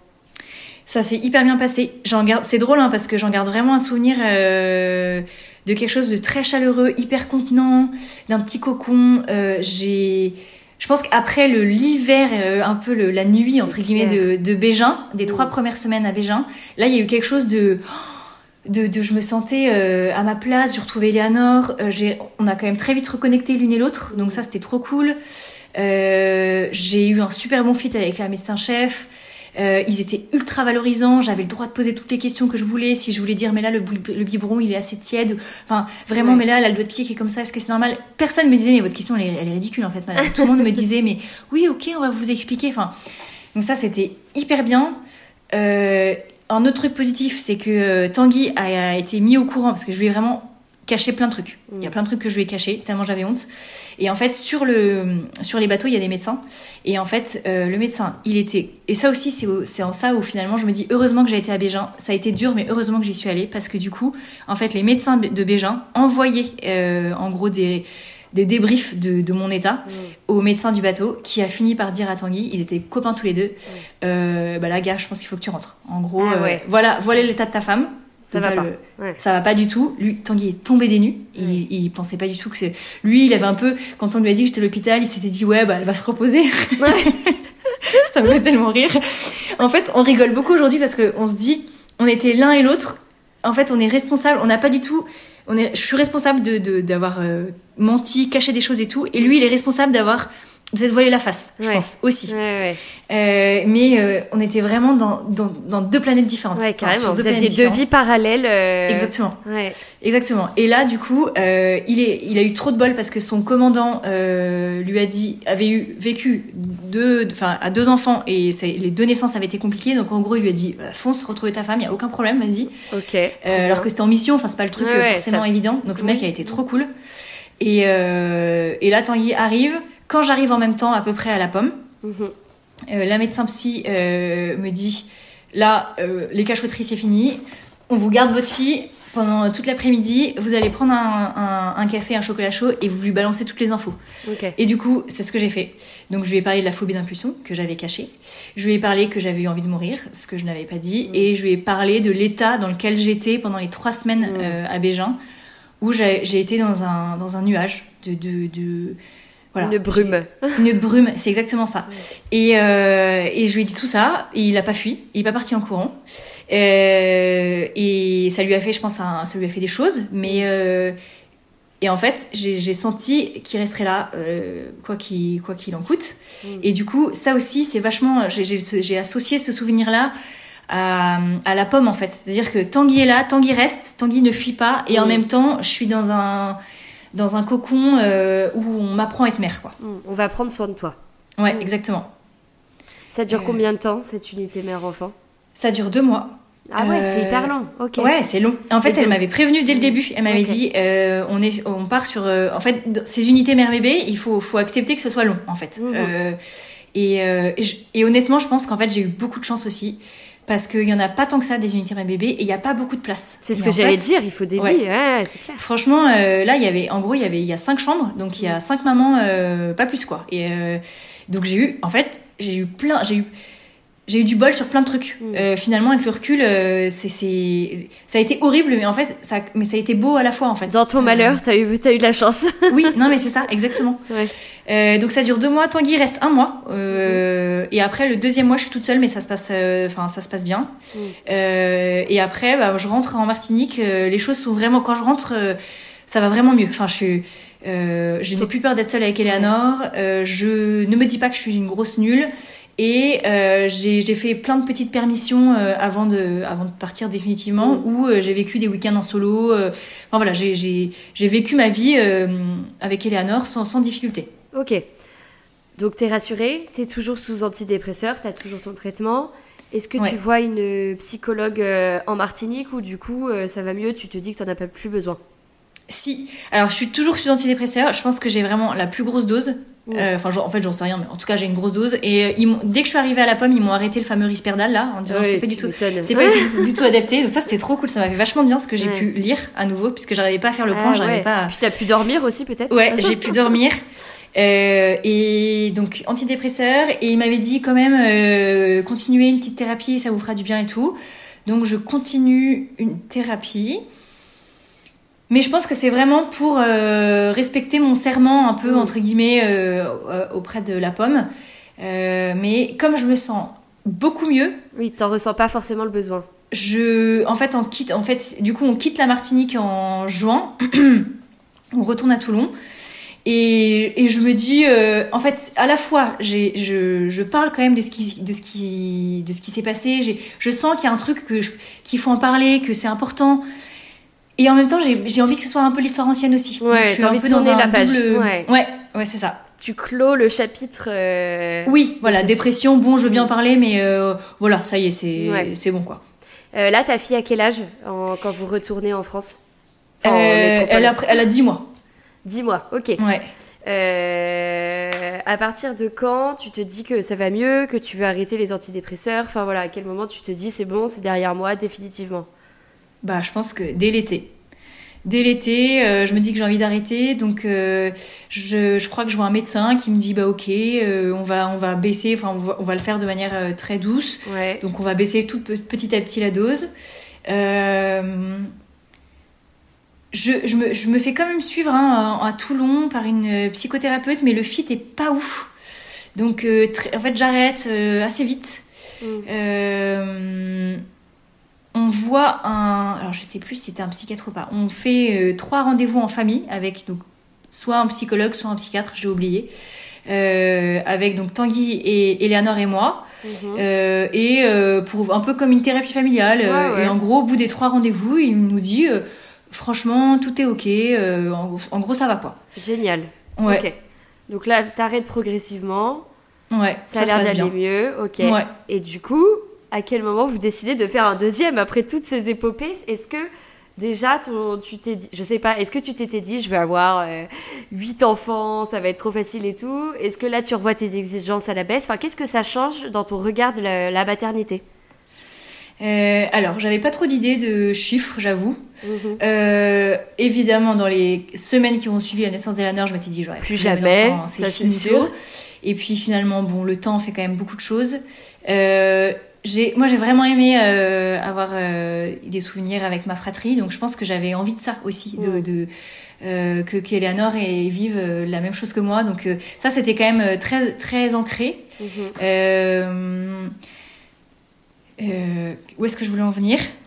Je te demandais est-ce que ça avait changé ta vision de la maternité? Ah oui, ah bah déjà, euh, j'ai arrêté d'avoir euh, des idées toutes faites. Ça vraiment, ça, ça m'a d'arrêter de me croire euh, supérieure à, enfin, à la moyenne quoi. je, je me Au suis commun des mortels des mamans. Exactement. Et donc la, la, la, la, perfection, ciao bye bye. Enfin, le, le, problème n'est toujours pas aujourd'hui n'est toujours pas résolu parce que je, je, me, je me débat encore euh, avec ça. Mais ceci dit j'ai vraiment compris que c'était vain. Donc du coup dès le début enfin voilà qu'il fallait arrêter qu'il fallait euh, combattre cet idéal qui est, qui, est, mm. qui est le truc le plus écrasant de la terre en fait. Euh, j'ai je me suis aussi dit qu'il fallait accepter euh, d'en parler quand même. Euh, et j'ai trouvé autour de moi que la plupart des mamans des amis à qui j'en parlais ça, ça ça crée quelque chose de beau, de, de, de, filles qui disent ah bah moi c'était pas ça, mais, mais c'était dur aussi. Enfin, je me mm. suis quand même rendu compte que pour beaucoup de mamans, c'était l'arrivée d'un enfant, c'était quand même un, sacré bouleversement. Carrément. Euh, je pense que voilà, je m'étais dit euh, ciao bye bye l'allaitement. Enfin, en fait, on arrête de se faire des idées. C'était vraiment ça. Euh, et du coup, en fait, une fois que les choses sont en paix, moi j'avais un truc à caler d'un point de vue ma vie professionnelle. Enfin, j'ai voilà, j'ai calé des trucs. Euh, on se sentait bien avec Tanguy. On a eu un petit besoin de rééquilibrage euh, parce que en fait finalement j'ai été hyper soulagée de voir qu'il fuyait pas après euh, quand il est arrivé à la pomme. Donc j'ai vraiment été envahie de soulagement. J'ai eu un moment de mais de joie. Enfin, vraiment, ces deux mois de, d'hospitalisation à la pomme, c'est, j'en garde un bon souvenir, quoi, de quelque chose de. Et en revanche, quand je suis rentrée en, métro, en métropole, en Martinique, j'ai eu, j'étais hyper en colère contre Tanguy. J'ai mis du temps à comprendre pourquoi. J'étais vénère, j'étais pas sympa avec lui, euh, et pourtant euh, il était, enfin il était fidèle à lui-même quoi. Donc c'était un, enfin franchement j'ai un super mari, donc euh, il était, voilà, il était, c'était Tanguy quoi. Et on s'est beaucoup disputé, on était, et en fait j'ai compris que je lui en voulais énormément d'être partie, alors que je lui avais demandé s'il te plaît Tanguy pars pas mission, il m'avait dit non mais je peux pas faire autrement. Et en fait, il m'avait dit après, il me l'a dit après, il m'a dit je pense que j'aurais pu un peu, euh, j'aurais pu euh, te, un peu me battre pour pas partir en mission, mais en fait il avait tellement pas compris. Mais il se rendait pas compte. Non, il se rendait pas compte. Et puis, et puis bon, puis moi j'ai ma part de responsabilité. Enfin voilà, mais mm. euh, mais là j'étais en colère. J'avais l'impression qu'il nous avait abandonnés. Et je me rappelle, on était, je sais pas, on avait disputé pour un truc débile, genre il avait pas rapporté de pain. Enfin bon. Et au final, la, la, la, fin de la dispute à propos de la baguette non rapportée, j'avais toujours envie de dire oui, mais tu nous as laissé, tu nous as abandonnés. Donc il a fallu qu'on remette ça à jour. Mais en fait, c'était bien. Et, euh, j'étais. En fait, j'avais envie de clore le chapitre de la dépression postpartum. Et en même temps, je me disais, euh, ça, nous a, ça, ça, nous a rendu service pour, plein de trucs. Déjà, moi, ça m'a. Ça m'a fait les pieds, mais dans le bon sens du terme. Mmh. Euh, et, et, puis, nous, ça nous a rééquilibré. On était tout jeunes mariés. On avait, je pense qu'on aurait pu vivre un peu dans un petit déséquilibre où c'est, où moi j'allais toujours suivre ce que disait Tanguy. Euh, et, et, en fait, je pense que sur, une, sur 10-15 ans, ça, ça, peut, ça peut se faire. Mm. Mais en fait, ça peut être une accumulation de toutes petites choses qui forment un très gros tas et qui, à 15 ans de mariage, peut être très dur à surmonter. Ouais, c'est clair. Tandis Ouais, que là, on avait que deux ans de mariage, entre guillemets. Et donc, euh, j'ai j'ai vraiment trouvé que ça nous avait. Nous, ça, ça, ça nous a fait du bien conjugalement, en fait, cette épreuve. Euh, donc, en gros, on s'est dit, go, vas-y pour un deuxième, parce que l'un et l'autre, on avait envie d'avoir une fratrie. Que on était en paix euh, l'un avec l'autre. Et, euh, et que, ouais, c'était. euh, c'était derrière nous, les médecins ils savaient pas trop quoi nous dire, ils nous disaient non franchement, en gros, vous allez bien, Ouais, vous aviez l'impression d'avoir tout fait pour que ça se passe bien, donc il n'y avait aucune raison que Ouais. ça se passe mal, quoi. Ouais c'est ça, exactement. Ok. Donc tu tombes enceinte. Donc je tombe enceinte. Euh, très facilement aussi, donc euh, merci pour ça. Je sais qu'on a de la chance. Euh, et, et en fait, pendant la, la grossesse se passe bien, la même chose que pour Eleanor. Est-ce que tu as j'ai- peur Est-ce que tu es anxieuse pendant la grossesse de refaire ça, de revivre Non, je pense que je me voile beaucoup la face. Ouais, ok. Euh, ceci dit, on apprend quand même pendant la grossesse que Tanguy va repartir en mer à peu près au moment de la naissance. Hein Voilà. Et donc L'histoire se répète, ouais. Le- exactement. Donc ça met pas dans un très bon état. Et du coup, euh, on se dit, on va, on va quand même euh, sécuriser le truc. En gros, je vais pas rester à Toulon. Mm. Euh, je vais partir chez mes beaux-parents, euh, m'installer euh, bah, quelques une semaine avant la naissance. Ok. Enfin, le terme en gros. Et euh, je vais rester tout le long de la mission chez eux. Euh, parce qu'ils ont une maison assez grande pour m'accueillir, que je les aime beaucoup, qu'ils sont ok, surtout aussi. Euh, et, euh, et puis euh, voilà, comme ça, euh, Tanguy me dit, je te, enfin, je te laisse pas seule, il y aura mes parents qui seront là. J'avais Oui, lui, ça le rassure, toi, ça te rassure. Ça rassure tout Exactement. le monde. Ouais. Exactement. Et puis en plus, je, je pense que c'est une manière d'éloigner un peu l'inquiétude euh, ou les, la peur. C'est euh, je me- c'est ma mission de trouver. euh, alors comment je vais m'organiser? Il faut que je trouve une, une crèche pour Eleanor. Il faut que je m'inscrive à la maternité de la ville de mes beaux-parents. Enfin, c'est un peu une manière de, de tenir la dépression dans dans un endroit, dans un placard un peu fermé en fait, de m'activer quoi. Ouais, si tu dis que tu prépares tout en avance, que tout est bien organisé, voilà, ça peut pas déroger à tes plans. Ouais, un peu. Ouais, c'est un peu ça, effectivement. Ok, donc tu pars euh, chez tes beaux-parents. Comment se passe euh, l'accouchement? L'accouchement se passe, se passe bien. Euh, Il est avec donc- toi, Tanguy, à ce moment-là Il est pas Tanguy est avec moi. Et Tanguy est avec moi, effectivement. Et Tanguy est avec moi. Il avait, il a quand même parlé à son commandant de, de, de qui j'étais, de ce qui s'était passé. Donc le commandant était au courant. Euh, voilà. Donc ça, j'étais trop contente qu'il ait fait ça. Mm. Euh, J'avais besoin en fait qu'il qu'il le fasse pour euh, justement éventuellement dire euh, si jamais ça va pas, euh, bah, Ouais, il ouais, faudrait peut-être que je revienne et tout. Ouais, il a eu du courage. Euh, et l'accouchement se passe bien, et c'est juste que on sait qu'on a 10 jours, quoi. On a 10 jours devant nous euh, euh, avant que Tanguy reparte. Ouais. Et, euh, et là, j'ai un souvenir d'avoir pris euh, beaucoup plus part à l'accouchement, d'être. Euh, de, pareil, on avait la- gardé la surprise, donc la petit gars, euh, trop cool. Enfin, en fait, je n'ai pas trop de préférence, mais voilà, j'étais trop- c'est Ouais. trop bien, un petit garçon, ça change, quoi, d'une petite fille et tout. Et, euh, et là, je suis hyper touchée, hyper attendrie. euh, forte de tout ce que j'ai appris à la pomme, je, je, je fais du pot à pot, je suis pas du tout. euh, Enfin, je, je, hum, je, je me dis pas que je suis nulle ou que ce que je Ouais. fais ça va pas, que je fais Trop des mauvais bien. gestes ou. euh, non, Donc là, tu tout. dis génial, je crée un lien direct. Ça Ouais. y est, c'est parti, on est sur des rails. euh, Exactement. Le roule. Ouais. Exactement, il est trop mignon, il est hyper beau, c'est un hyper beau nourrisson. Euh, franchement, j'ai regardé des photos il y a pas longtemps, euh, il est vraiment. euh, Waouh, trop beau. Euh, donc petit pio, voilà. euh, et en fait, bah, assez vite, euh, je refais des insomnies. Mais en fait, aujourd'hui encore, je ne suis pas capable de le dire si c'est juste des insomnies classiques de mères qui viennent euh, d'accoucher et qui ont du mal à, voilà, à, se faire euh, à la chute d'hormones, au machin et tout, truc classique quoi. Euh, ou si c'est dès, le- dès le début euh, les- les- la chute d'hormones qui crée euh, une dépression postpartum. Enfin, en gros, ça je sais pas, mais toujours est-il que moi je l'ai lu, que ces insomnies là, je les ai lus comme je refais dépression. symptômes. Ouais. Ouais. Donc Et ça, dès la maternité? Pardon. Dès la maternité Ouais, dès la maternité. J'ai eu envie de me barrer la maternité. Le l'hôpital m'a rappelé en fait Bégin, donc ça m'a foutu un cafard monstre. J'avais qu'une envie, c'était de partir, de rentrer chez mes beaux-parents. Euh, je j'ai j'ai allaité, euh, je m'étais dit bah go, j'essaye quand même. Je voulais, je m'étais je m'étais vraiment dit tu t'essayes tout, mais tu te mets pas la presse. Ouais, si ça Donc, marche pas, euh, tant pis, c'est pas si grave. ça marche pas, tant pis et tout. Et là, ça marchait bien. La fameuse montée de lait qui fait mal. J'ai compris, du coup, le truc euh, monstrueux et tout. Ah, c'est ça. Euh, et, et en fait, en, donc j'avais pas très bien dormi à la maternité. J'ai dû, j'ai gratté pour rentrer plus tôt, donc j'ai dû passer que deux nuits finalement. Ah oui, donc très court. Euh, ouais. ouais, court. Et il avait repris son poids, donc j'ai pu, j'ai pu repartir. Et en fait, dès les retours de chez mes beaux-parents, euh, vraiment. En fait, j'étais dans l'anticipation presque de l'insomnie, dans le. Et je pense que ça a créé un gouffre de. de de complètement spirale, en angoissée, fait. quoi. Ouais, Ouais, ouais. c'est ça. De, ça, ça recommence, ça recommence, ça recommence. Euh, plus euh, le fait que Tanguy reparte. C'était euh, très inquiétant. J'avais. Ouais, j'ai l'impression que mon. Ouais, que mon rocher, c'est c'est quand même. euh, mon- s'éloigner, quoi, me laisser la petite moule toute seule. Ouais, Et puis t'avais Euh, l'impression de revivre la même, enfin bis repetita là. Oui, exactement. En fait, il part deux semaines après. Enfin, c'était quand même. euh, Ouais, c'était dans un schéma où évidemment, psycho, enfin instinctivement, tu te disais, bah en fait, ça va recommencer tout pareil. Ouais, ça va recommencer Mm. tout pareil. Ce qui était différent, c'est que donc l'allaitement avec Pio fonctionnait bien, que je me posais beaucoup moins de questions sur les gestes. Ça, Mhm. je pense que c'est quand même la force d'avoir de- de- d'autres enfants, c'est qu'effectivement, bah, on, on- on- on prend de l'expérience en fait. euh, Voilà, Mhm. grâce à son premier, le pauvre premier, c'est lui qui se prend tout dans la. C'est Euh, donc là, j'étais pas du tout là-dedans. Euh, j'avais, je m'étais interdit de regarder des choses sur internet. Donc je n'ai rien regardé sur internet.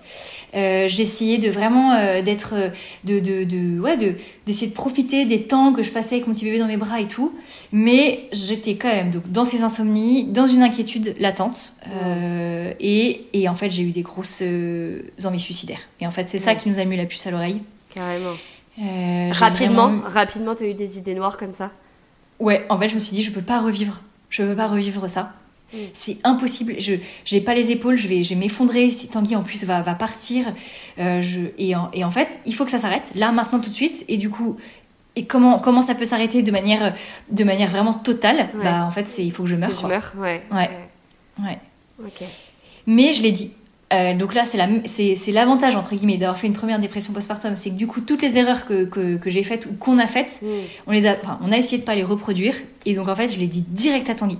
Euh, Je l'ai réveillé, genre, Tanguy, j'ai envie de. On m'avait donné des trucs pour dormir, et c'était des trucs un peu forts quand même.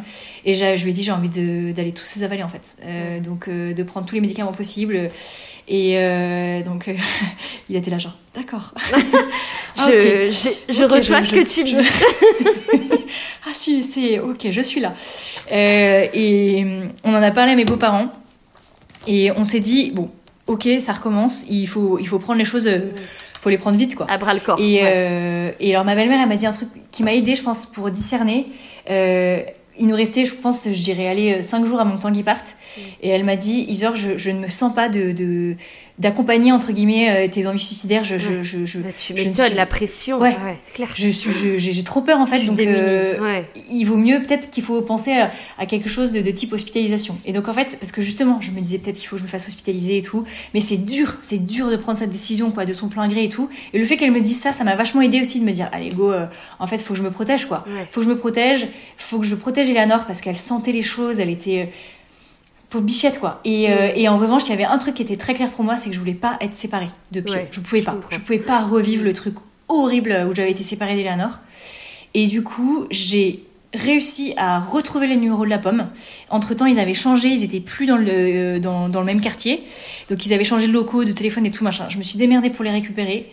J'appelle, je tombe sur euh, une infirmière que j'avais trop aimée, je- qui me reconnaît. Je reconnais sa voix directe. Incroyable. Donc là, moi, je vois que des signes. Je me dis, Ouais. ok, c'est bon signe. Euh, elle est trop mignonne. Elle me dit, euh, en fait, normalement, dans les unités mère-bébé, si j'ai bien compris, tu peux pas rentrer de manière directe. Faut que t'aies un peu genre. euh, Une recommandation d'un médecin ou un Exactement. truc comme ça. ouais. Voilà. Et donc là, j'avais pas ça, mais elle me dit, on vous connaît, euh, on vous a vu il y a pas si longtemps finalement. donc euh, je- j'en parle à l'équipe et je vous dis si on fait un entretien. Le lendemain, il y a un entretien. Euh, donc c'est complètement différent. C'est pas les mêmes lieux, c'est pas, euh, enfin, et c'est pas la même équipe, c'est pas la même euh, médecin euh, chef. Donc j'étais trop déçue, mais bon, en même temps, je me dis bon bah voilà, chaque enfant est unique, chaque enfant aura sa aura sa dépression quoi. Euh, c'est clair. Je m'étais dit bah pas de jaloux. Au moins chacun aura son récit. Bah maman, elle était triste et elle est partie à l'hôpital. voilà. Et en fait, il y a une place. Donc déjà, pareil. Je vois que des, je me dis Ouais. les planètes s'alignent en fait. J'ai cette nana, enfin cette infirmière que j'aimais trop au téléphone. Elle me dit que c'est ok pour un entretien. À l'entretien, ils me disent bah on a une place. Euh, il faisait hyper beau. C'est un truc débile, mais j'ai vraiment retenu ce grand soleil qui brillait. Et on était ensemble avec Tanguy et lui il partait en mer et on se dit bon bah en fait euh, tu vas pas être séparé de ton fils. Euh, ils connaissent, on sait comment ça se passe, vas-y, on y va, tu vois. Mm. Et du coup, c'est comme ça que dix jours après la naissance, euh, bah, je suis re-rentrée à l'hôpital de la Pomme, quoi. Ok. Euh, et Eleanor était gardée du coup par tes beaux-parents? Ouais, et ça, c'était aussi des petits signes euh, qui m'ont convaincu. C'était hyper dur de la laisser. Je me suis dit, mais la pauvre, elle, elle se mange deux séparations dans la tronche, elle a rien demandé, quoi. Mais euh, de, ils avaient euh, deux enfants, donc mon beau-frère et ma belle-sœur, qui normalement n'étaient pas, n'habitaient pas chez eux, et qui là, exceptionnellement, il y en avait. Mon beau-frère, il allait commencer une formation, donc il était un peu entre. Entre deux trucs quoi donc il était là euh, chez ses parents en attendant de commencer sa formation et j'avais une belle-sœur qui préparait un gros un fat mémoire et en fait elle avait besoin de calme elle était venue chez Elle ses bossait euh, trop bien. ouais, et donc, du coup- elle avait son oncle et sa tante Eleanor. euh, Exactement. Et sa marraine en plus, qu'elle Ah. adore de tout, voilà. Et eux, ils ont, euh, ils ont vraiment participé au. Ils sont allés la chercher à la crèche, ils l'ont déposée à la crèche, ils m'ont amené à l'hôpital. Ils ont été mais trop sympas. Et du coup, j'ai quitté Léonore, mais vraiment genre déchirée, et en même temps, je savais qu'elle serait bien Ouais. avec des gens équilibrés, avec, Mm. avec des gens qui, qui allaient mais euh, en- s'en occuper comme une petite princesse quoi. Ouais, donc ça te rassurait aussi. Ouais. Cette Ouais. fois-ci, combien tu- de temps tu restes à la pomme? Et ben deux mois, pareil. à Deux peu mois près. pareil. Deux mois, Ouais. c'est plus un temps. En fait, c'est à la fois différent et à la fois semblable. C'est les mêmes fluctuations d'humeur. Donc, des- des- au début, quand j'arrive, je me dis ah ça y est, c'est bon, ça va aller mieux. J'ai, j'ai, euh, c'est bon, je vais être guérie. Bon, bah en fait euh, non, c'est une histoire de semaines, c'est une histoire de mois, je pense. Ah Oui, Euh, ils te remettent sous faut- antidépresseurs, t'as les trois premières semaines, le temps que Eh, ça se mette en place. Ouais, c'est long, Exactement. c'est long. Exactement. Et puis, en fait, c'est un mot qui est exaspérant, je trouve, quand on est dans le mal. Mais la patience, c'est, c'est vrai. En fait, il faut vraiment prendre patience, prendre patience, se dire que c'est que c'est dans le temps que ça va passer, quoi. Ce qui est dur, c'est quand c'est dans l'intensité de la douleur, on n'a pas envie d'entendre ça. Mais c'est le truc que j'avais envie de, de dire à toutes les mamans, c'est je vous promets ça passe, c'est je vous promets ça s'arrête. Il y a un moment où ça s'arrête. C'est l'avantage entre guillemets de la dépression postpartum, c'est qu'il y a un début, il y a un milieu horrible, mais il y a une fin quoi. Ouais. En fait, euh, si on est bien pris en charge, si on est aidé médicalement, si on est aidé psychiquement et tout, à un moment ça s'arrête en fait. Mm. Euh, donc c'est c'est vachement ce que je me disais en me disant mais pour Eleanor ça s'arrêtait. Je me rappelle que j'allais voir la fameuse euh, euh, la fameuse infirmière que j'aimais trop en lui disant mais vous me promettez. J'avais trop peur de d'avoir des séquelles. Je me disais mais pour Eleanor ça a marché. Pourquoi là ça se trouve je vais j'aurai des séquelles que j'avais pas eu pour Eleanor et elle me disait je vous promets je vous promets vous allez vous en sortir. J'avais besoin de l'entendre en fait. Ouais, trop bien. Euh, j'ai eu beaucoup d'envie suicidaire que j'avais pas eu pour Eleanor, euh, mais j'ai eu de la chance parce que j'étais dans un univers clos, protégé, que je l'ai dit assez vite euh, aux soignants.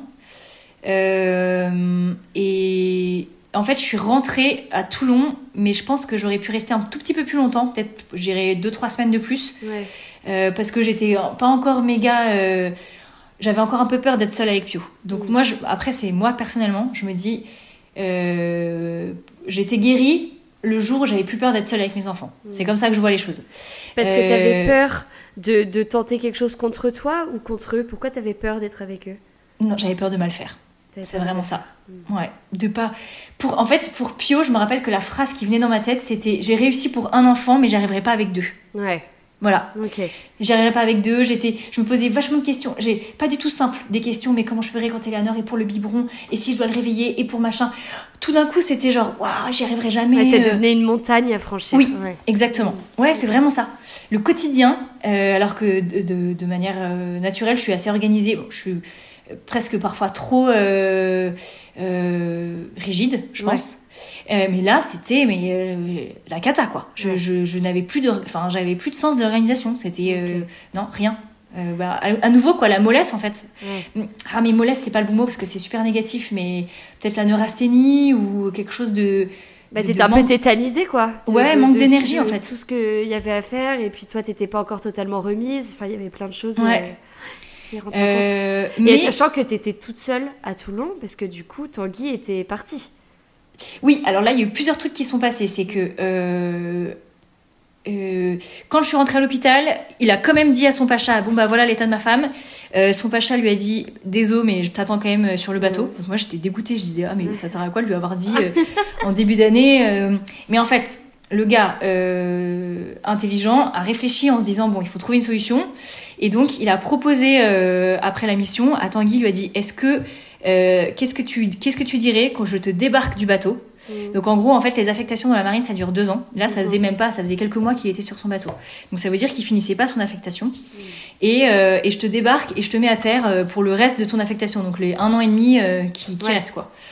Et, euh, et, en fait, mais il a eu trop raison de nous proposer ça. C'était la, chose la plus intelligente à faire, de nous retrouver l'un, euh, avec l'autre dans une vie familiale où euh, Tanguy rentre tous les soirs à la maison, et en fait, vraiment, je trouve qu'on a eu trop de chance aussi sur les chefs euh, oui, de parce qu'il y en a qui... sont moins compréhensifs parfois. Ouais, je pense on a eu la chance des gens qui ont eu, qui ont bien réfléchi en fait. Euh, et donc ça a été, on a décidé ça. C'était dur parce que moi j'avais l'impression, évidemment comme toujours avec la dépression, d'être le boulet de Tanguy, d'être son fardeau, euh, qu'à cause de moi sa carrière était fichue et tout. Mais mais en fait il y a eu le Covid parce que euh, Pio il est né en janvier et en mars coucou le Covid. Et donc du coup cette année à Terre qui n'enchantait pas beaucoup Tanguy en fait, euh, et ben finalement, la plupart des gars qui sont partis, euh, à, enfin qui sont partis pendant le Covid, ils étaient euh, keblo sur les sur les sur les sur les ports. Ils n'avaient pas le droit de sortir. En fait, toutes les missions. Et en fait, ouais. Et finalement, Tanguy était bien mieux à terre, euh, à vivre sa vie de famille. En plus, il y avait des, il devait rester 15 jours euh, confiné avant d'aller sur le bateau, puis 15 jours. Enfin, du coup, les familles, elles se faisaient trois mois. En fait, l'émission, au lieu de durer deux mois, elle durait trois mois, quoi. Enfin, donc et puis, c'est marrant, pour toi, heureusement, heureusement que tu étais avec lui parce que le Covid, je pense, aurait rajouté encore Ouais. Euh, une goutte d'eau dans le vase déjà plein de tes émotions. c'est clair, c'est clair. Et c'est pour ça qu'en fait, je disais que j'étais rentrée un tout petit peu trop tôt. C'est parce que ce qui m'a fait rentrer, c'est le Covid. Parce que du coup, c'était. Euh, en plus, moi, j'étais. La pomme s'est rattachée à Bichat. Et en gros, Bichat, c'est le premier hôpital qui a reçu les premiers euh, malades du Covid. Donc, et en fait, c'était un peu la panique à bord. Il y a eu le Macron qui nous a dit que c'était la guerre et machin là. Et personne savait quoi faire. Du coup, comme ça allait quand même mieux. Hein. Enfin, franchement, les choses étaient. Euh, hmm. étaient Ils ont préféré te faire rentrer pour plus de. Et voilà, exactement. Ils, m'ont dit en fait, on peut pas vous garantir. Enfin, Tanguy pourra pas venir vous voir, Eleanor non plus, euh, parce qu'entre temps, bah, du coup, Tanguy l'avait récupéré, il était descendu à Toulon avec elle. Et moi, je, moi, effectivement, je me voyais pas euh, vivre euh, une, enfin, une hospitalisation sans, sans pouvoir voir ma famille, mes amis qui, une nouvelle fois, sont vachement venus me voir et tout. du coup, on a dit bon bah ok go, on rentre, voilà. Donc c'était un peu précipité et en même temps, euh, on s'est retrouvés tous les quatre dans notre appartement. On n'avait aucun moyen de fuir euh, la réalité qui était bah, la dépression, clairement. Hein. Euh, donc, on s'est retrouvés tous les quatre. et j'ai eu du temps pour me faire à la vie à quatre, en fait. Donc, c'était à la fois dur et en même temps, bah, c'était bien. Ça nous a rendu service aussi, quoi. cette fois-ci, t'es resté un peu plus longtemps sous antidépresseur. Qu'est-ce qui a fait qu'à un moment donné, tu t'es dit, ok, c'est bon, je peux baisser la dose, enfin, je, me sens bien. Euh, est-ce qu'il y a eu un moment où tu t'es dit, euh, là, c'est bon? Enfin, voilà, qu'est-ce qui s'est passé? Alors là, j'ai vraiment, j'ai vraiment complètement changé euh, de... En fait, euh, je suis allée voir une psy. Je pense que c'est vraiment elle qui m'a fait changer le truc. Euh, déjà, bon, là, je m'étais dit euh, deux dépressions postpartum. Ok, maintenant on va arrêter. Enfin, on la ramène plus du tout, quoi. Enfin, vraiment. Je, je, je, me disais, j'avais l'impression que j'étais la Dans la série des cassos, je suis à bah, fond. complètement. Je me disais, je suis vraiment, franchement, je suis vraiment un cas, quoi. Euh, donc, euh, je vais voir une psychologue euh, donc qu'on m'a conseillé pour Eleanor, juste pour être sûre. Elle allait bien, hein, franchement, mais je voulais être sûre que bah, ce qui s'était passé, le fait qu'elle ait été à nouveau séparée de moi, qu'elle qu'elle ait dû rester euh, trois semaines, euh, quatre semaines chez, chez, chez ses grands-parents, elle venait me voir à l'hôpital. Enfin, voilà, je voulais être sûre que tout était ok. Mm, mm. Donc voilà, on voit, je, je, je l'amène, euh, la, la, psychologue lui parle pendant 20 minutes, moi je raconte un peu son histoire et tout. Et puis, euh, et après, à la fin, elle me dit, bah, franchement, votre fille va hyper bien, il n'y a rien à signaler. Mais en revanche, vous, je veux bien vous voir. je veux bien qu'on. je crois qu'il y, y, a des trucs à creuser, quoi. Et, euh, et je me rappelle, ça m'a vexée, j'étais vexée comme un pou. En me disant, n'importe quoi, je vais hyper bien. C'est ça, et c'est pas pour ça que je viens. Euh, et en fait, j'ai le souvenir, dans, en partant, d'avoir dit à la chef de service de la pomme, avec qui j'avais pas un méga fit, mais qui avait quand même le. Elle mettait le doigt où il fallait. Donc elle avait, je pense que c'est là-dessus où elle était vraiment bonne, qui m'avait dit promettez-moi de continuer à vous faire suivre. Vous allez avoir l'impression que ça va mieux, mais promettez-moi. Et je me rappelle d'avoir promis. Et, et c'est drôle, je me suis dit, quand, quand la deuxième psy du coup m'a dit, bah, je crois que je veux bien vous voir plutôt que votre fille, j'avais la flemme, vraiment j'avais la flemme. Je me suis dit, j'avais 33 ans, ou je sais plus, bon, 30 ans, ça faisait. ah, c'est bon quoi, j'ai toujours le même sujet. Enfin, et je me suis dit, bah j'ai promis. Et donc du coup, j'y suis allée. Voilà. Trop et bien. Puis, je sentais que j'avais quand même des petits trucs par rapport à la perfection maternelle qui étaient toujours pas apaisés, que je j'avais des, des, mouvements, enfin des de, un peu d'impulsivité, d'agressivité avec ma fille que je regrettais vachement. Donc je, je me sentais tout le temps coupable. Je sentais qu'il fallait quand même que je régler encore deux trois trucs. Ouais. Ouais. Et du coup, en fait, donc j'ai en fait finalement c'est une psy que je vois toujours aujourd'hui. Euh, avec qui j'ai j'aime beaucoup enfin j'aime beaucoup quoi ça m'a fait beaucoup de bien et elle elle m'a elle m'a dit le mot fragilité au début, mais ça m'énervait. J'avais pas envie de l'entendre. J'avais envie de dire, mais je suis pas du tout fragile. Enfin, franchement, euh, ce que j'ai vécu, ça m'a rendue hyper forte. Et en fait, ça m'a vraiment fait changer de truc de. Euh, en fait, oui, je suis fragile, c'est clair et net. Il y a quelque chose. Alors, il y a la chute d'hormones, il y a effectivement le fait que Tanguy soit parti. Enfin, voilà, il y a des trucs, il y a le contexte. il y a des facteurs, oui, oui, Voilà, il y a des facteurs. Mais il y a en moi un problème de vulnérabilité, de voilà. Et en fait, c'est pas grave. Mm. Et, ça m'a vraiment mais décomplexé. Je me suis décomplexée de, de, de, des antidépresseurs. Je me disais, mais s'il faut que j'en prenne encore pendant 10 ans, j'en prendrai encore pendant 10 ans. Parce que je, je le vivais bien, je pense. Mm. Parce que j'avais pas d'effet secondaire euh, qui, qui, me pourrissait la vie. Euh, donc euh, je pense que ça, ça joue vraiment. Du coup, euh, j'étais pas du tout dans un process de vouloir arrêter. Mm. Donc il y avait cette psychologue qui me suivait régulièrement, tous les 15 jours, et en plus de ça, j'ai été, dans une, j'ai été suivie dans une unité d'accueil parents-bébé. Donc c'est un peu comme une unité mère-bébé. Mhm.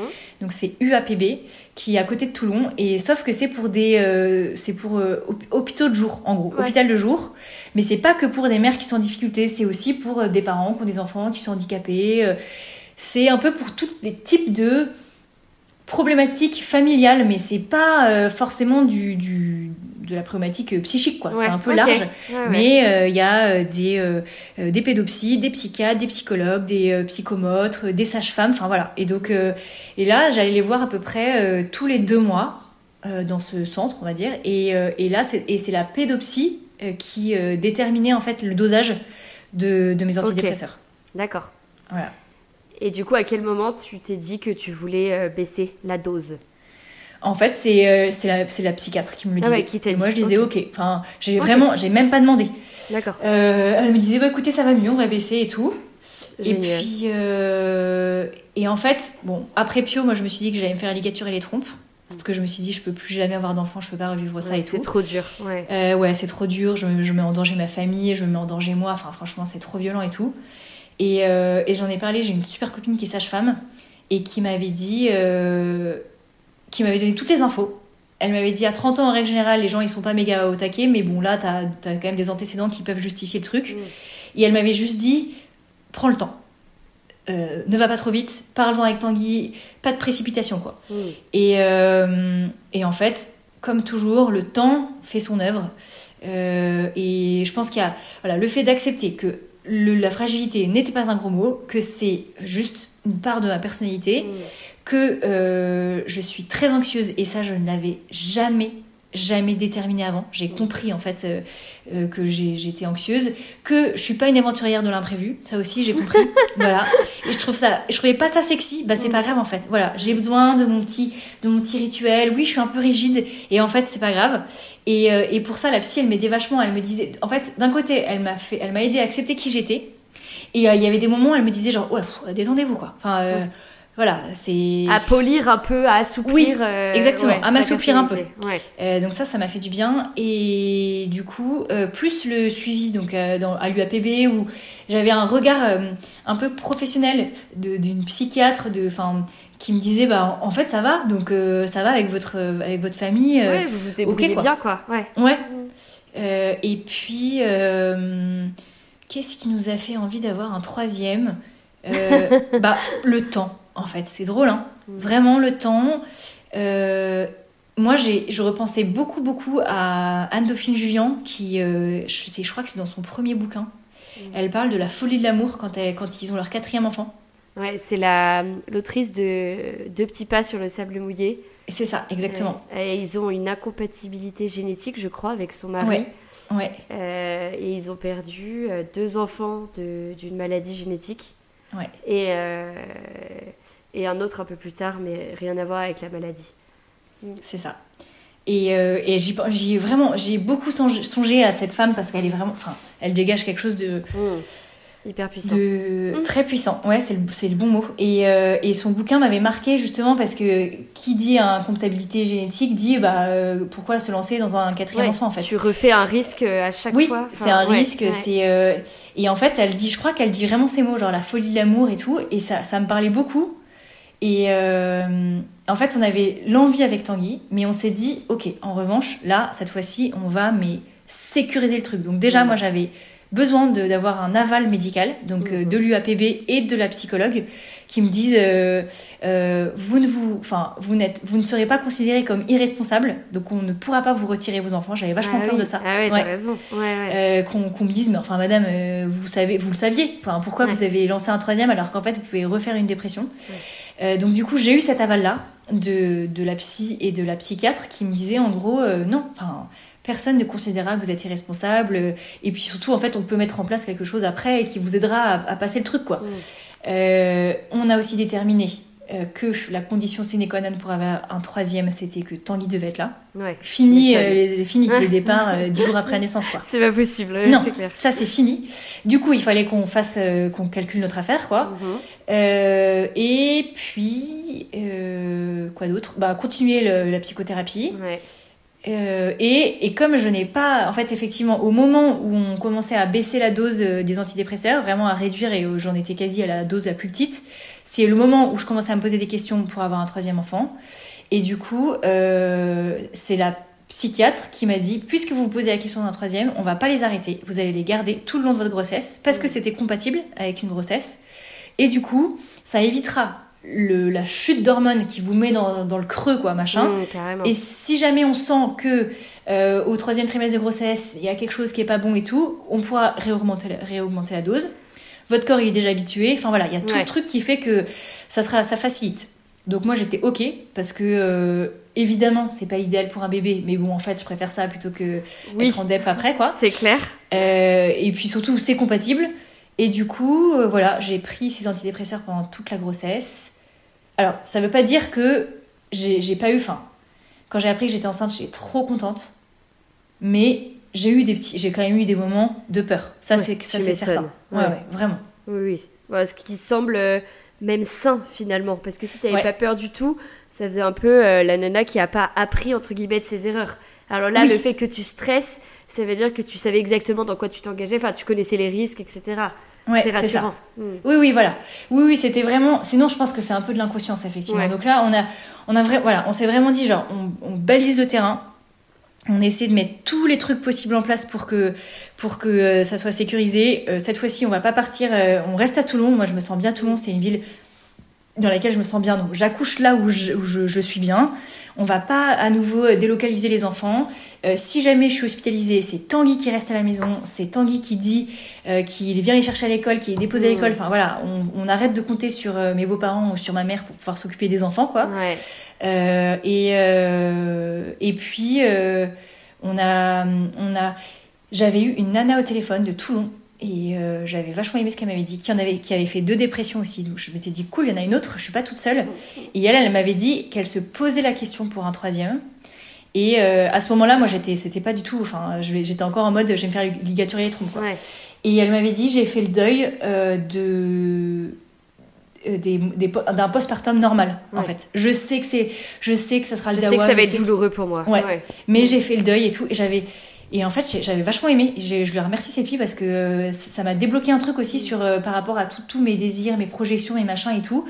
Euh, je me suis je me suis dit bah au pire je suis à nouveau hospitalisée et ça, ça fera trop chier, c'est, dur pour l'orgueil et tout. Mais effectivement, je sais que ça s'arrête quoi. Donc, donc je sais que je pourrais revenir à la maison un jour et retrouver une vie normale. Trop bien. Et alors, comment s'est passé ce troisième postpartum Et ben franchement, ça s'est trop bien passé. Euh, déjà, alors, ce qui était pas mal, c'est que à la maternité, ils étaient au courant de mon cas. Donc, euh, et, euh, ils m'ont proposé de rester 5 jours euh, plutôt que Pour les te 3. surveiller, voir Ouais, comment ça se passe exactement. les premiers jours. Ouais, pour me bien. surveiller, pour la montée de lait, parce que je m'étais encore, je m'étais dit bah, pourquoi pas allaiter, mais pareil, hein, sans me mettre la pression et tout. et voilà, pour être sûr que, pour voilà, être sûr que j'allais bien. Mhm. Et en fait, en plus de ça, dans cette maternité, tu as une psychologue et une sage-femme de l'UAPB là justement euh, qui euh, travaillent enfin qui je sais pas si c'est à mi-temps mais en fait elles font régulièrement des passages justement pour voir euh, en préventif un peu pour voir s'il n'y a pas des mères qui sont en détresse et tout et donc et donc du coup elles elles sont venues donc j'ai voilà été connue entre guillemets et puis mais moi je trouve ça hyper c'est la folle du service. C'est clair c'est clair. Et en fait bah, trop sympa. Les, les, sages-femmes étaient hyper bienveillantes. Euh, euh, ça c'était ça c'était cool. Euh, donc là cette fois-ci j'ai en fait la péridurale a été posée mais je leur ai dit bah faut que je pousse. Donc en fait je n'ai ah oui pas du tout eu le temps de que je n'ai pas du tout le temps que ça agisse voilà il est sorti très vite et là j'ai crié voilà j'ai compris ce que c'était du coup et j'ai dit que des gros mots c'était une catastrophe. je, je disais à dire putain, putain. Et après, j'ai L'image de la mère parfaite, elle est loin là. c'est clair. Et j'étais vraiment à dire putain, putain, putain. Et après, à dire pardon. Et pardon, je suis désolée. Pardon, putain, pardon, putain. le syndrome des tourettes, quoi. Mais j'ai vraiment. Et là, j'ai vraiment compris pourquoi dans les films, elle crie. Ou en tout cas, que bien sûr qu'on a besoin de crier, en fait. C'est. Euh, mais du coup, j'ai vraiment. Là, je suis allée l'attraper, quoi. C'est un petit garçon, pareil, on savait pas ce que c'était. J'ai senti, en fait, le. Je l'ai senti passer. J'ai eu cette sensation bah, de douleur ultime. Mm. Vraiment, de. Je, je, je, vais exploser. Et en même temps, la seconde d'après, mais c'est magique. Ouais. Il y a plus rien. Bam C'est fini. Mm. Mais c'est ça, la délivrance. On la sent pas, la délivrance, quand on, quand on est sous péridurale. Euh, là, j'ai été mais, méga attendrie, euh, trop mignon petit bébé et tout. J'ai pas du tout eu. Enfin, voilà, j'ai pareil, c'est comme pour Pio, je me suis pas posé la question de je fais bien, je fais mal. Euh, je l'ai gardé contre moi, je l'ai mis au sein, j'étais vraiment mais trop fan. J'ai, ouais, c'était. En revanche, les cinq jours à la maternité n'ont pas été faciles quand même, parce que l'univers de l'hôpital, oh, ça me oui, déjà, ça n'aide pas à dormir, on, peut le dire. Ouais, c'est ça. J'ai fait des insomnies. Ah ouais, donc là, est-ce que tu t'es dit genre, oh non Ah ouais, bah, il y a eu des journées où j'ai pleuré en me disant, euh, je sais pas, ça y est, c'est reparti et tout. Et ce qui était trop cool, c'est que justement, il y avait la psychologue de l'UAPB mm. qui est venue, je pense, me répéter pendant deux heures, euh, deux jours d'affilée. Je vous promets, vous ne faites pas une dépression postpartum. Vous êtes uniquement dans de l'anticipation négative. Mais vous n'avez aucun des symptômes, à part euh, effectivement les insomnies, mais en fait, c'est pas vraiment. Enfin, mm. ça dépend, mais si ça perdure, quoi, je pense que ça devient grave. Euh, donc elle, elle, me regardait dans les yeux. Je vous promets, vous ne faites pas de dépression postpartum. J'avais ma psychologue, euh, entre guillemets, euh, que je voyais régulièrement, ouais, attitrée quoi, qui était en vacances à ce moment-là. Mais elle m'avait dit, enfin je vous promets, je me reste dispo. Donc je l'appelle en disant, je, je, suis en panique, je crois que j'aurais fait une dépression. Elle me dit, moi j'étais à Brégançon, elle était sur les rochers, elle essayait de capter. Et elle m'a dit la même chose, elle m'a dit je vous, je vous promets Isor, je, je vous connais, vous êtes que dans l'anticipation négative, vous avez toujours peur que quelque chose se passe mal, faites-moi confiance. Donc en fait j'avais les deux nanas qui me connaissaient, tu vois, qui mmh. savaient comme, quel mot trouver pour me rassurer et tout. Euh, plus j'étais quand même... Euh, j'étais pas du tout stressée de mon rapport avec euh, Joseph, du coup, notre troisième petit garçon. Euh, j'avais pas du tout cette impression de mal faire. Donc je pense mm. que ça, c'est peut-être aussi le troisième qui fait ça. Le fait de. Là, c'est bon en fait. Euh, d'un point de vue expérience, euh, je, il y avait des sages-femmes, elles me disaient, je l'avais emmailloté une nuit, il y a une sage-femme un matin, elle m'a dit Ah, c'est trop bien, il est emmailloté, super. Le, celle du soir, elle le voit emmailloté, elle me dit Ah, mais ça, c'est n'importe quoi et tout. Ah ouais, tu t'es dit, ouais, genre, non, c'est bon, je gère. Bah, oui, je connais. ça. Je lui ai dit Bah, ok, bah, en fait, euh, désolé, moi, je fais, en fait, euh, c'est mon troisième, on m'a dit que c'était bien, donc je fais, je, fais, je, fais, je fais ce que je veux, en fait. Enfin. Et, et j'aurais jamais fait ça, ni pour le premier, ni, pour le deuxième, en fait. Donc là, je savais ce que je faisais et personne me, me remettait en question, quoi. Euh, et puis en fait, je pense que le retour à la maison m'a fait beaucoup de bien, en fait. D'être dans. En plus, c'était en, août, donc euh, c'était les vacances. Tanguy, il était là, donc ça, c'était. Il y avait. À la maternité, j'avais des moments où je me disais, genre, ah, comment je vais faire hein, Justement, les deux grands et tout. Et puis, je me disais, ah, mais en fait, c'est vrai, Tanguy sera là? Ah bah du coup j'avais je me disais ah, ah bah, c'est bon. ça, dénouait le truc quoi vraiment euh, le drame naissait puis le drame mourait aussi vite quoi donc euh, on avait quand même on s'était préparé on s'était dit on va demander toute l'aide possible mm. du coup j'avais mis euh, des copines sur le coup en leur disant est-ce que vous êtes ok pour nous faire c'était la même la même maman d'ailleurs celle qui m'avait dit qu'elle avait mm. fait un deuil d'avoir des, postpartum, classiques, quoi. Ouais. Et qui, qui m'avait dit, euh, en gros, euh, mettez-vous un meal train où les gens, euh, en, faux, vous- enfin, en gros, vous préparent des repas, Ouais, c'est trop bien au ça. moins un repas, Ouais. et en gros, ça va. Et donc, euh, je m'étais dit, genre, ah, c'est. Enfin, j'avais trouvé ça hyper beau. Je m'étais dit, putain, elle, elle gère la meuf et tout, elle a osé demander ça.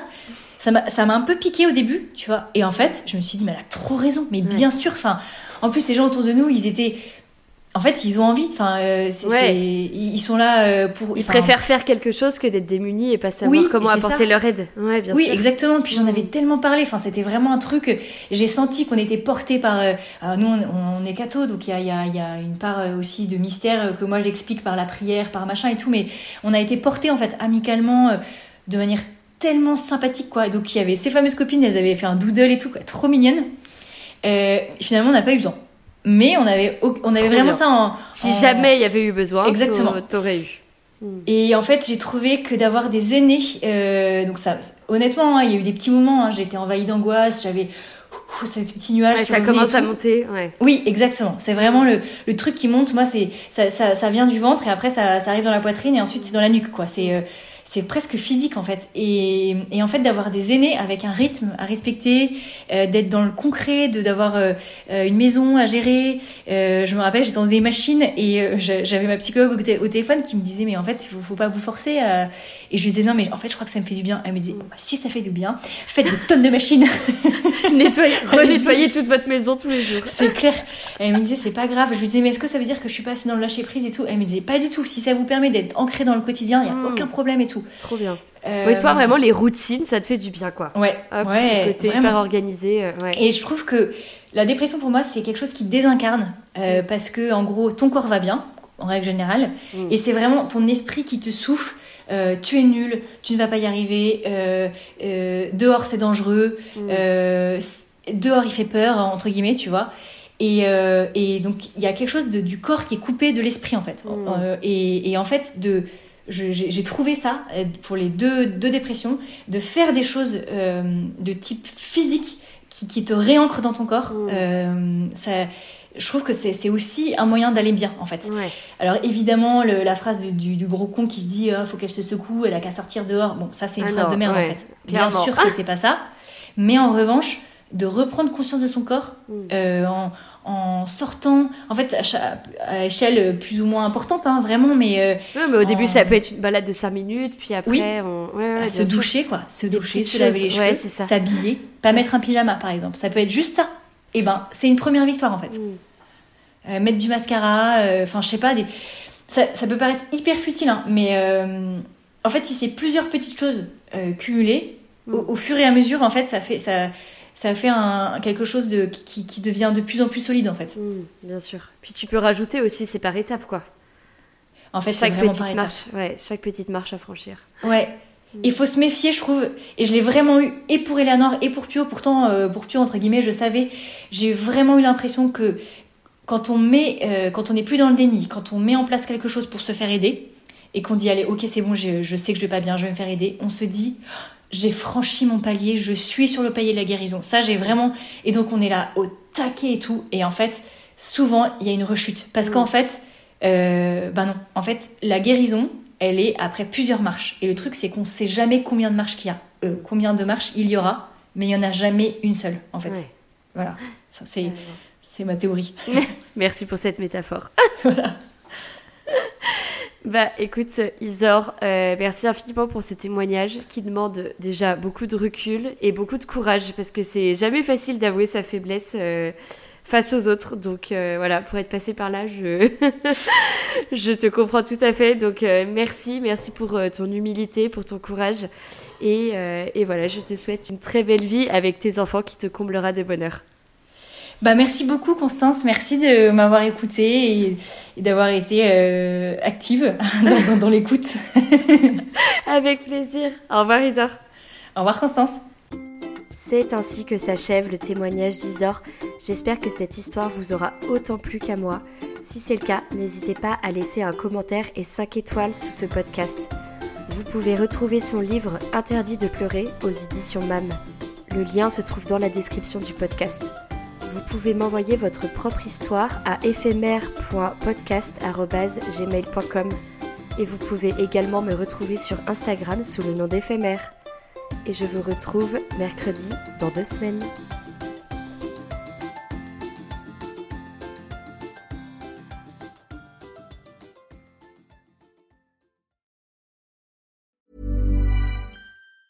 Ever catch yourself eating the same flavorless dinner three days in a row?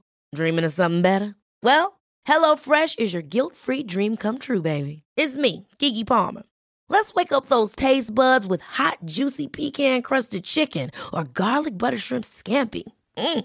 Hello Fresh. Stop dreaming of all the delicious possibilities and dig in at HelloFresh.com. Let's get this dinner party started. Hey, it's Paige DeSorbo from Giggly Squad. High quality fashion without the price tag. Say hello to Quince. I'm snagging high-end essentials like cozy cashmere sweaters, sleek leather jackets, fine jewelry, and so much more. With Quince being 50 to 80% less than similar brands. And they partner with factories that prioritize safe, ethical, and responsible manufacturing. I love that. Luxury quality within reach. Go to quince.com slash style to get free shipping and 365 day returns on your next order. Quince.com slash style. Imagine the softest sheets you've ever felt. Now imagine them getting even softer over time. That's what you'll feel with Bowl and Branch's organic cotton sheets. In a recent customer survey, 96% replied that Bowl and Branch sheets get softer with every wash. Start getting your best night's sleep in these sheets that get softer and softer for years to come. Try their sheets with a 30-night guarantee. Plus, get 15% off your first order at bowlandbranch.com. Code BUTTERY. Exclusions apply. See site for details.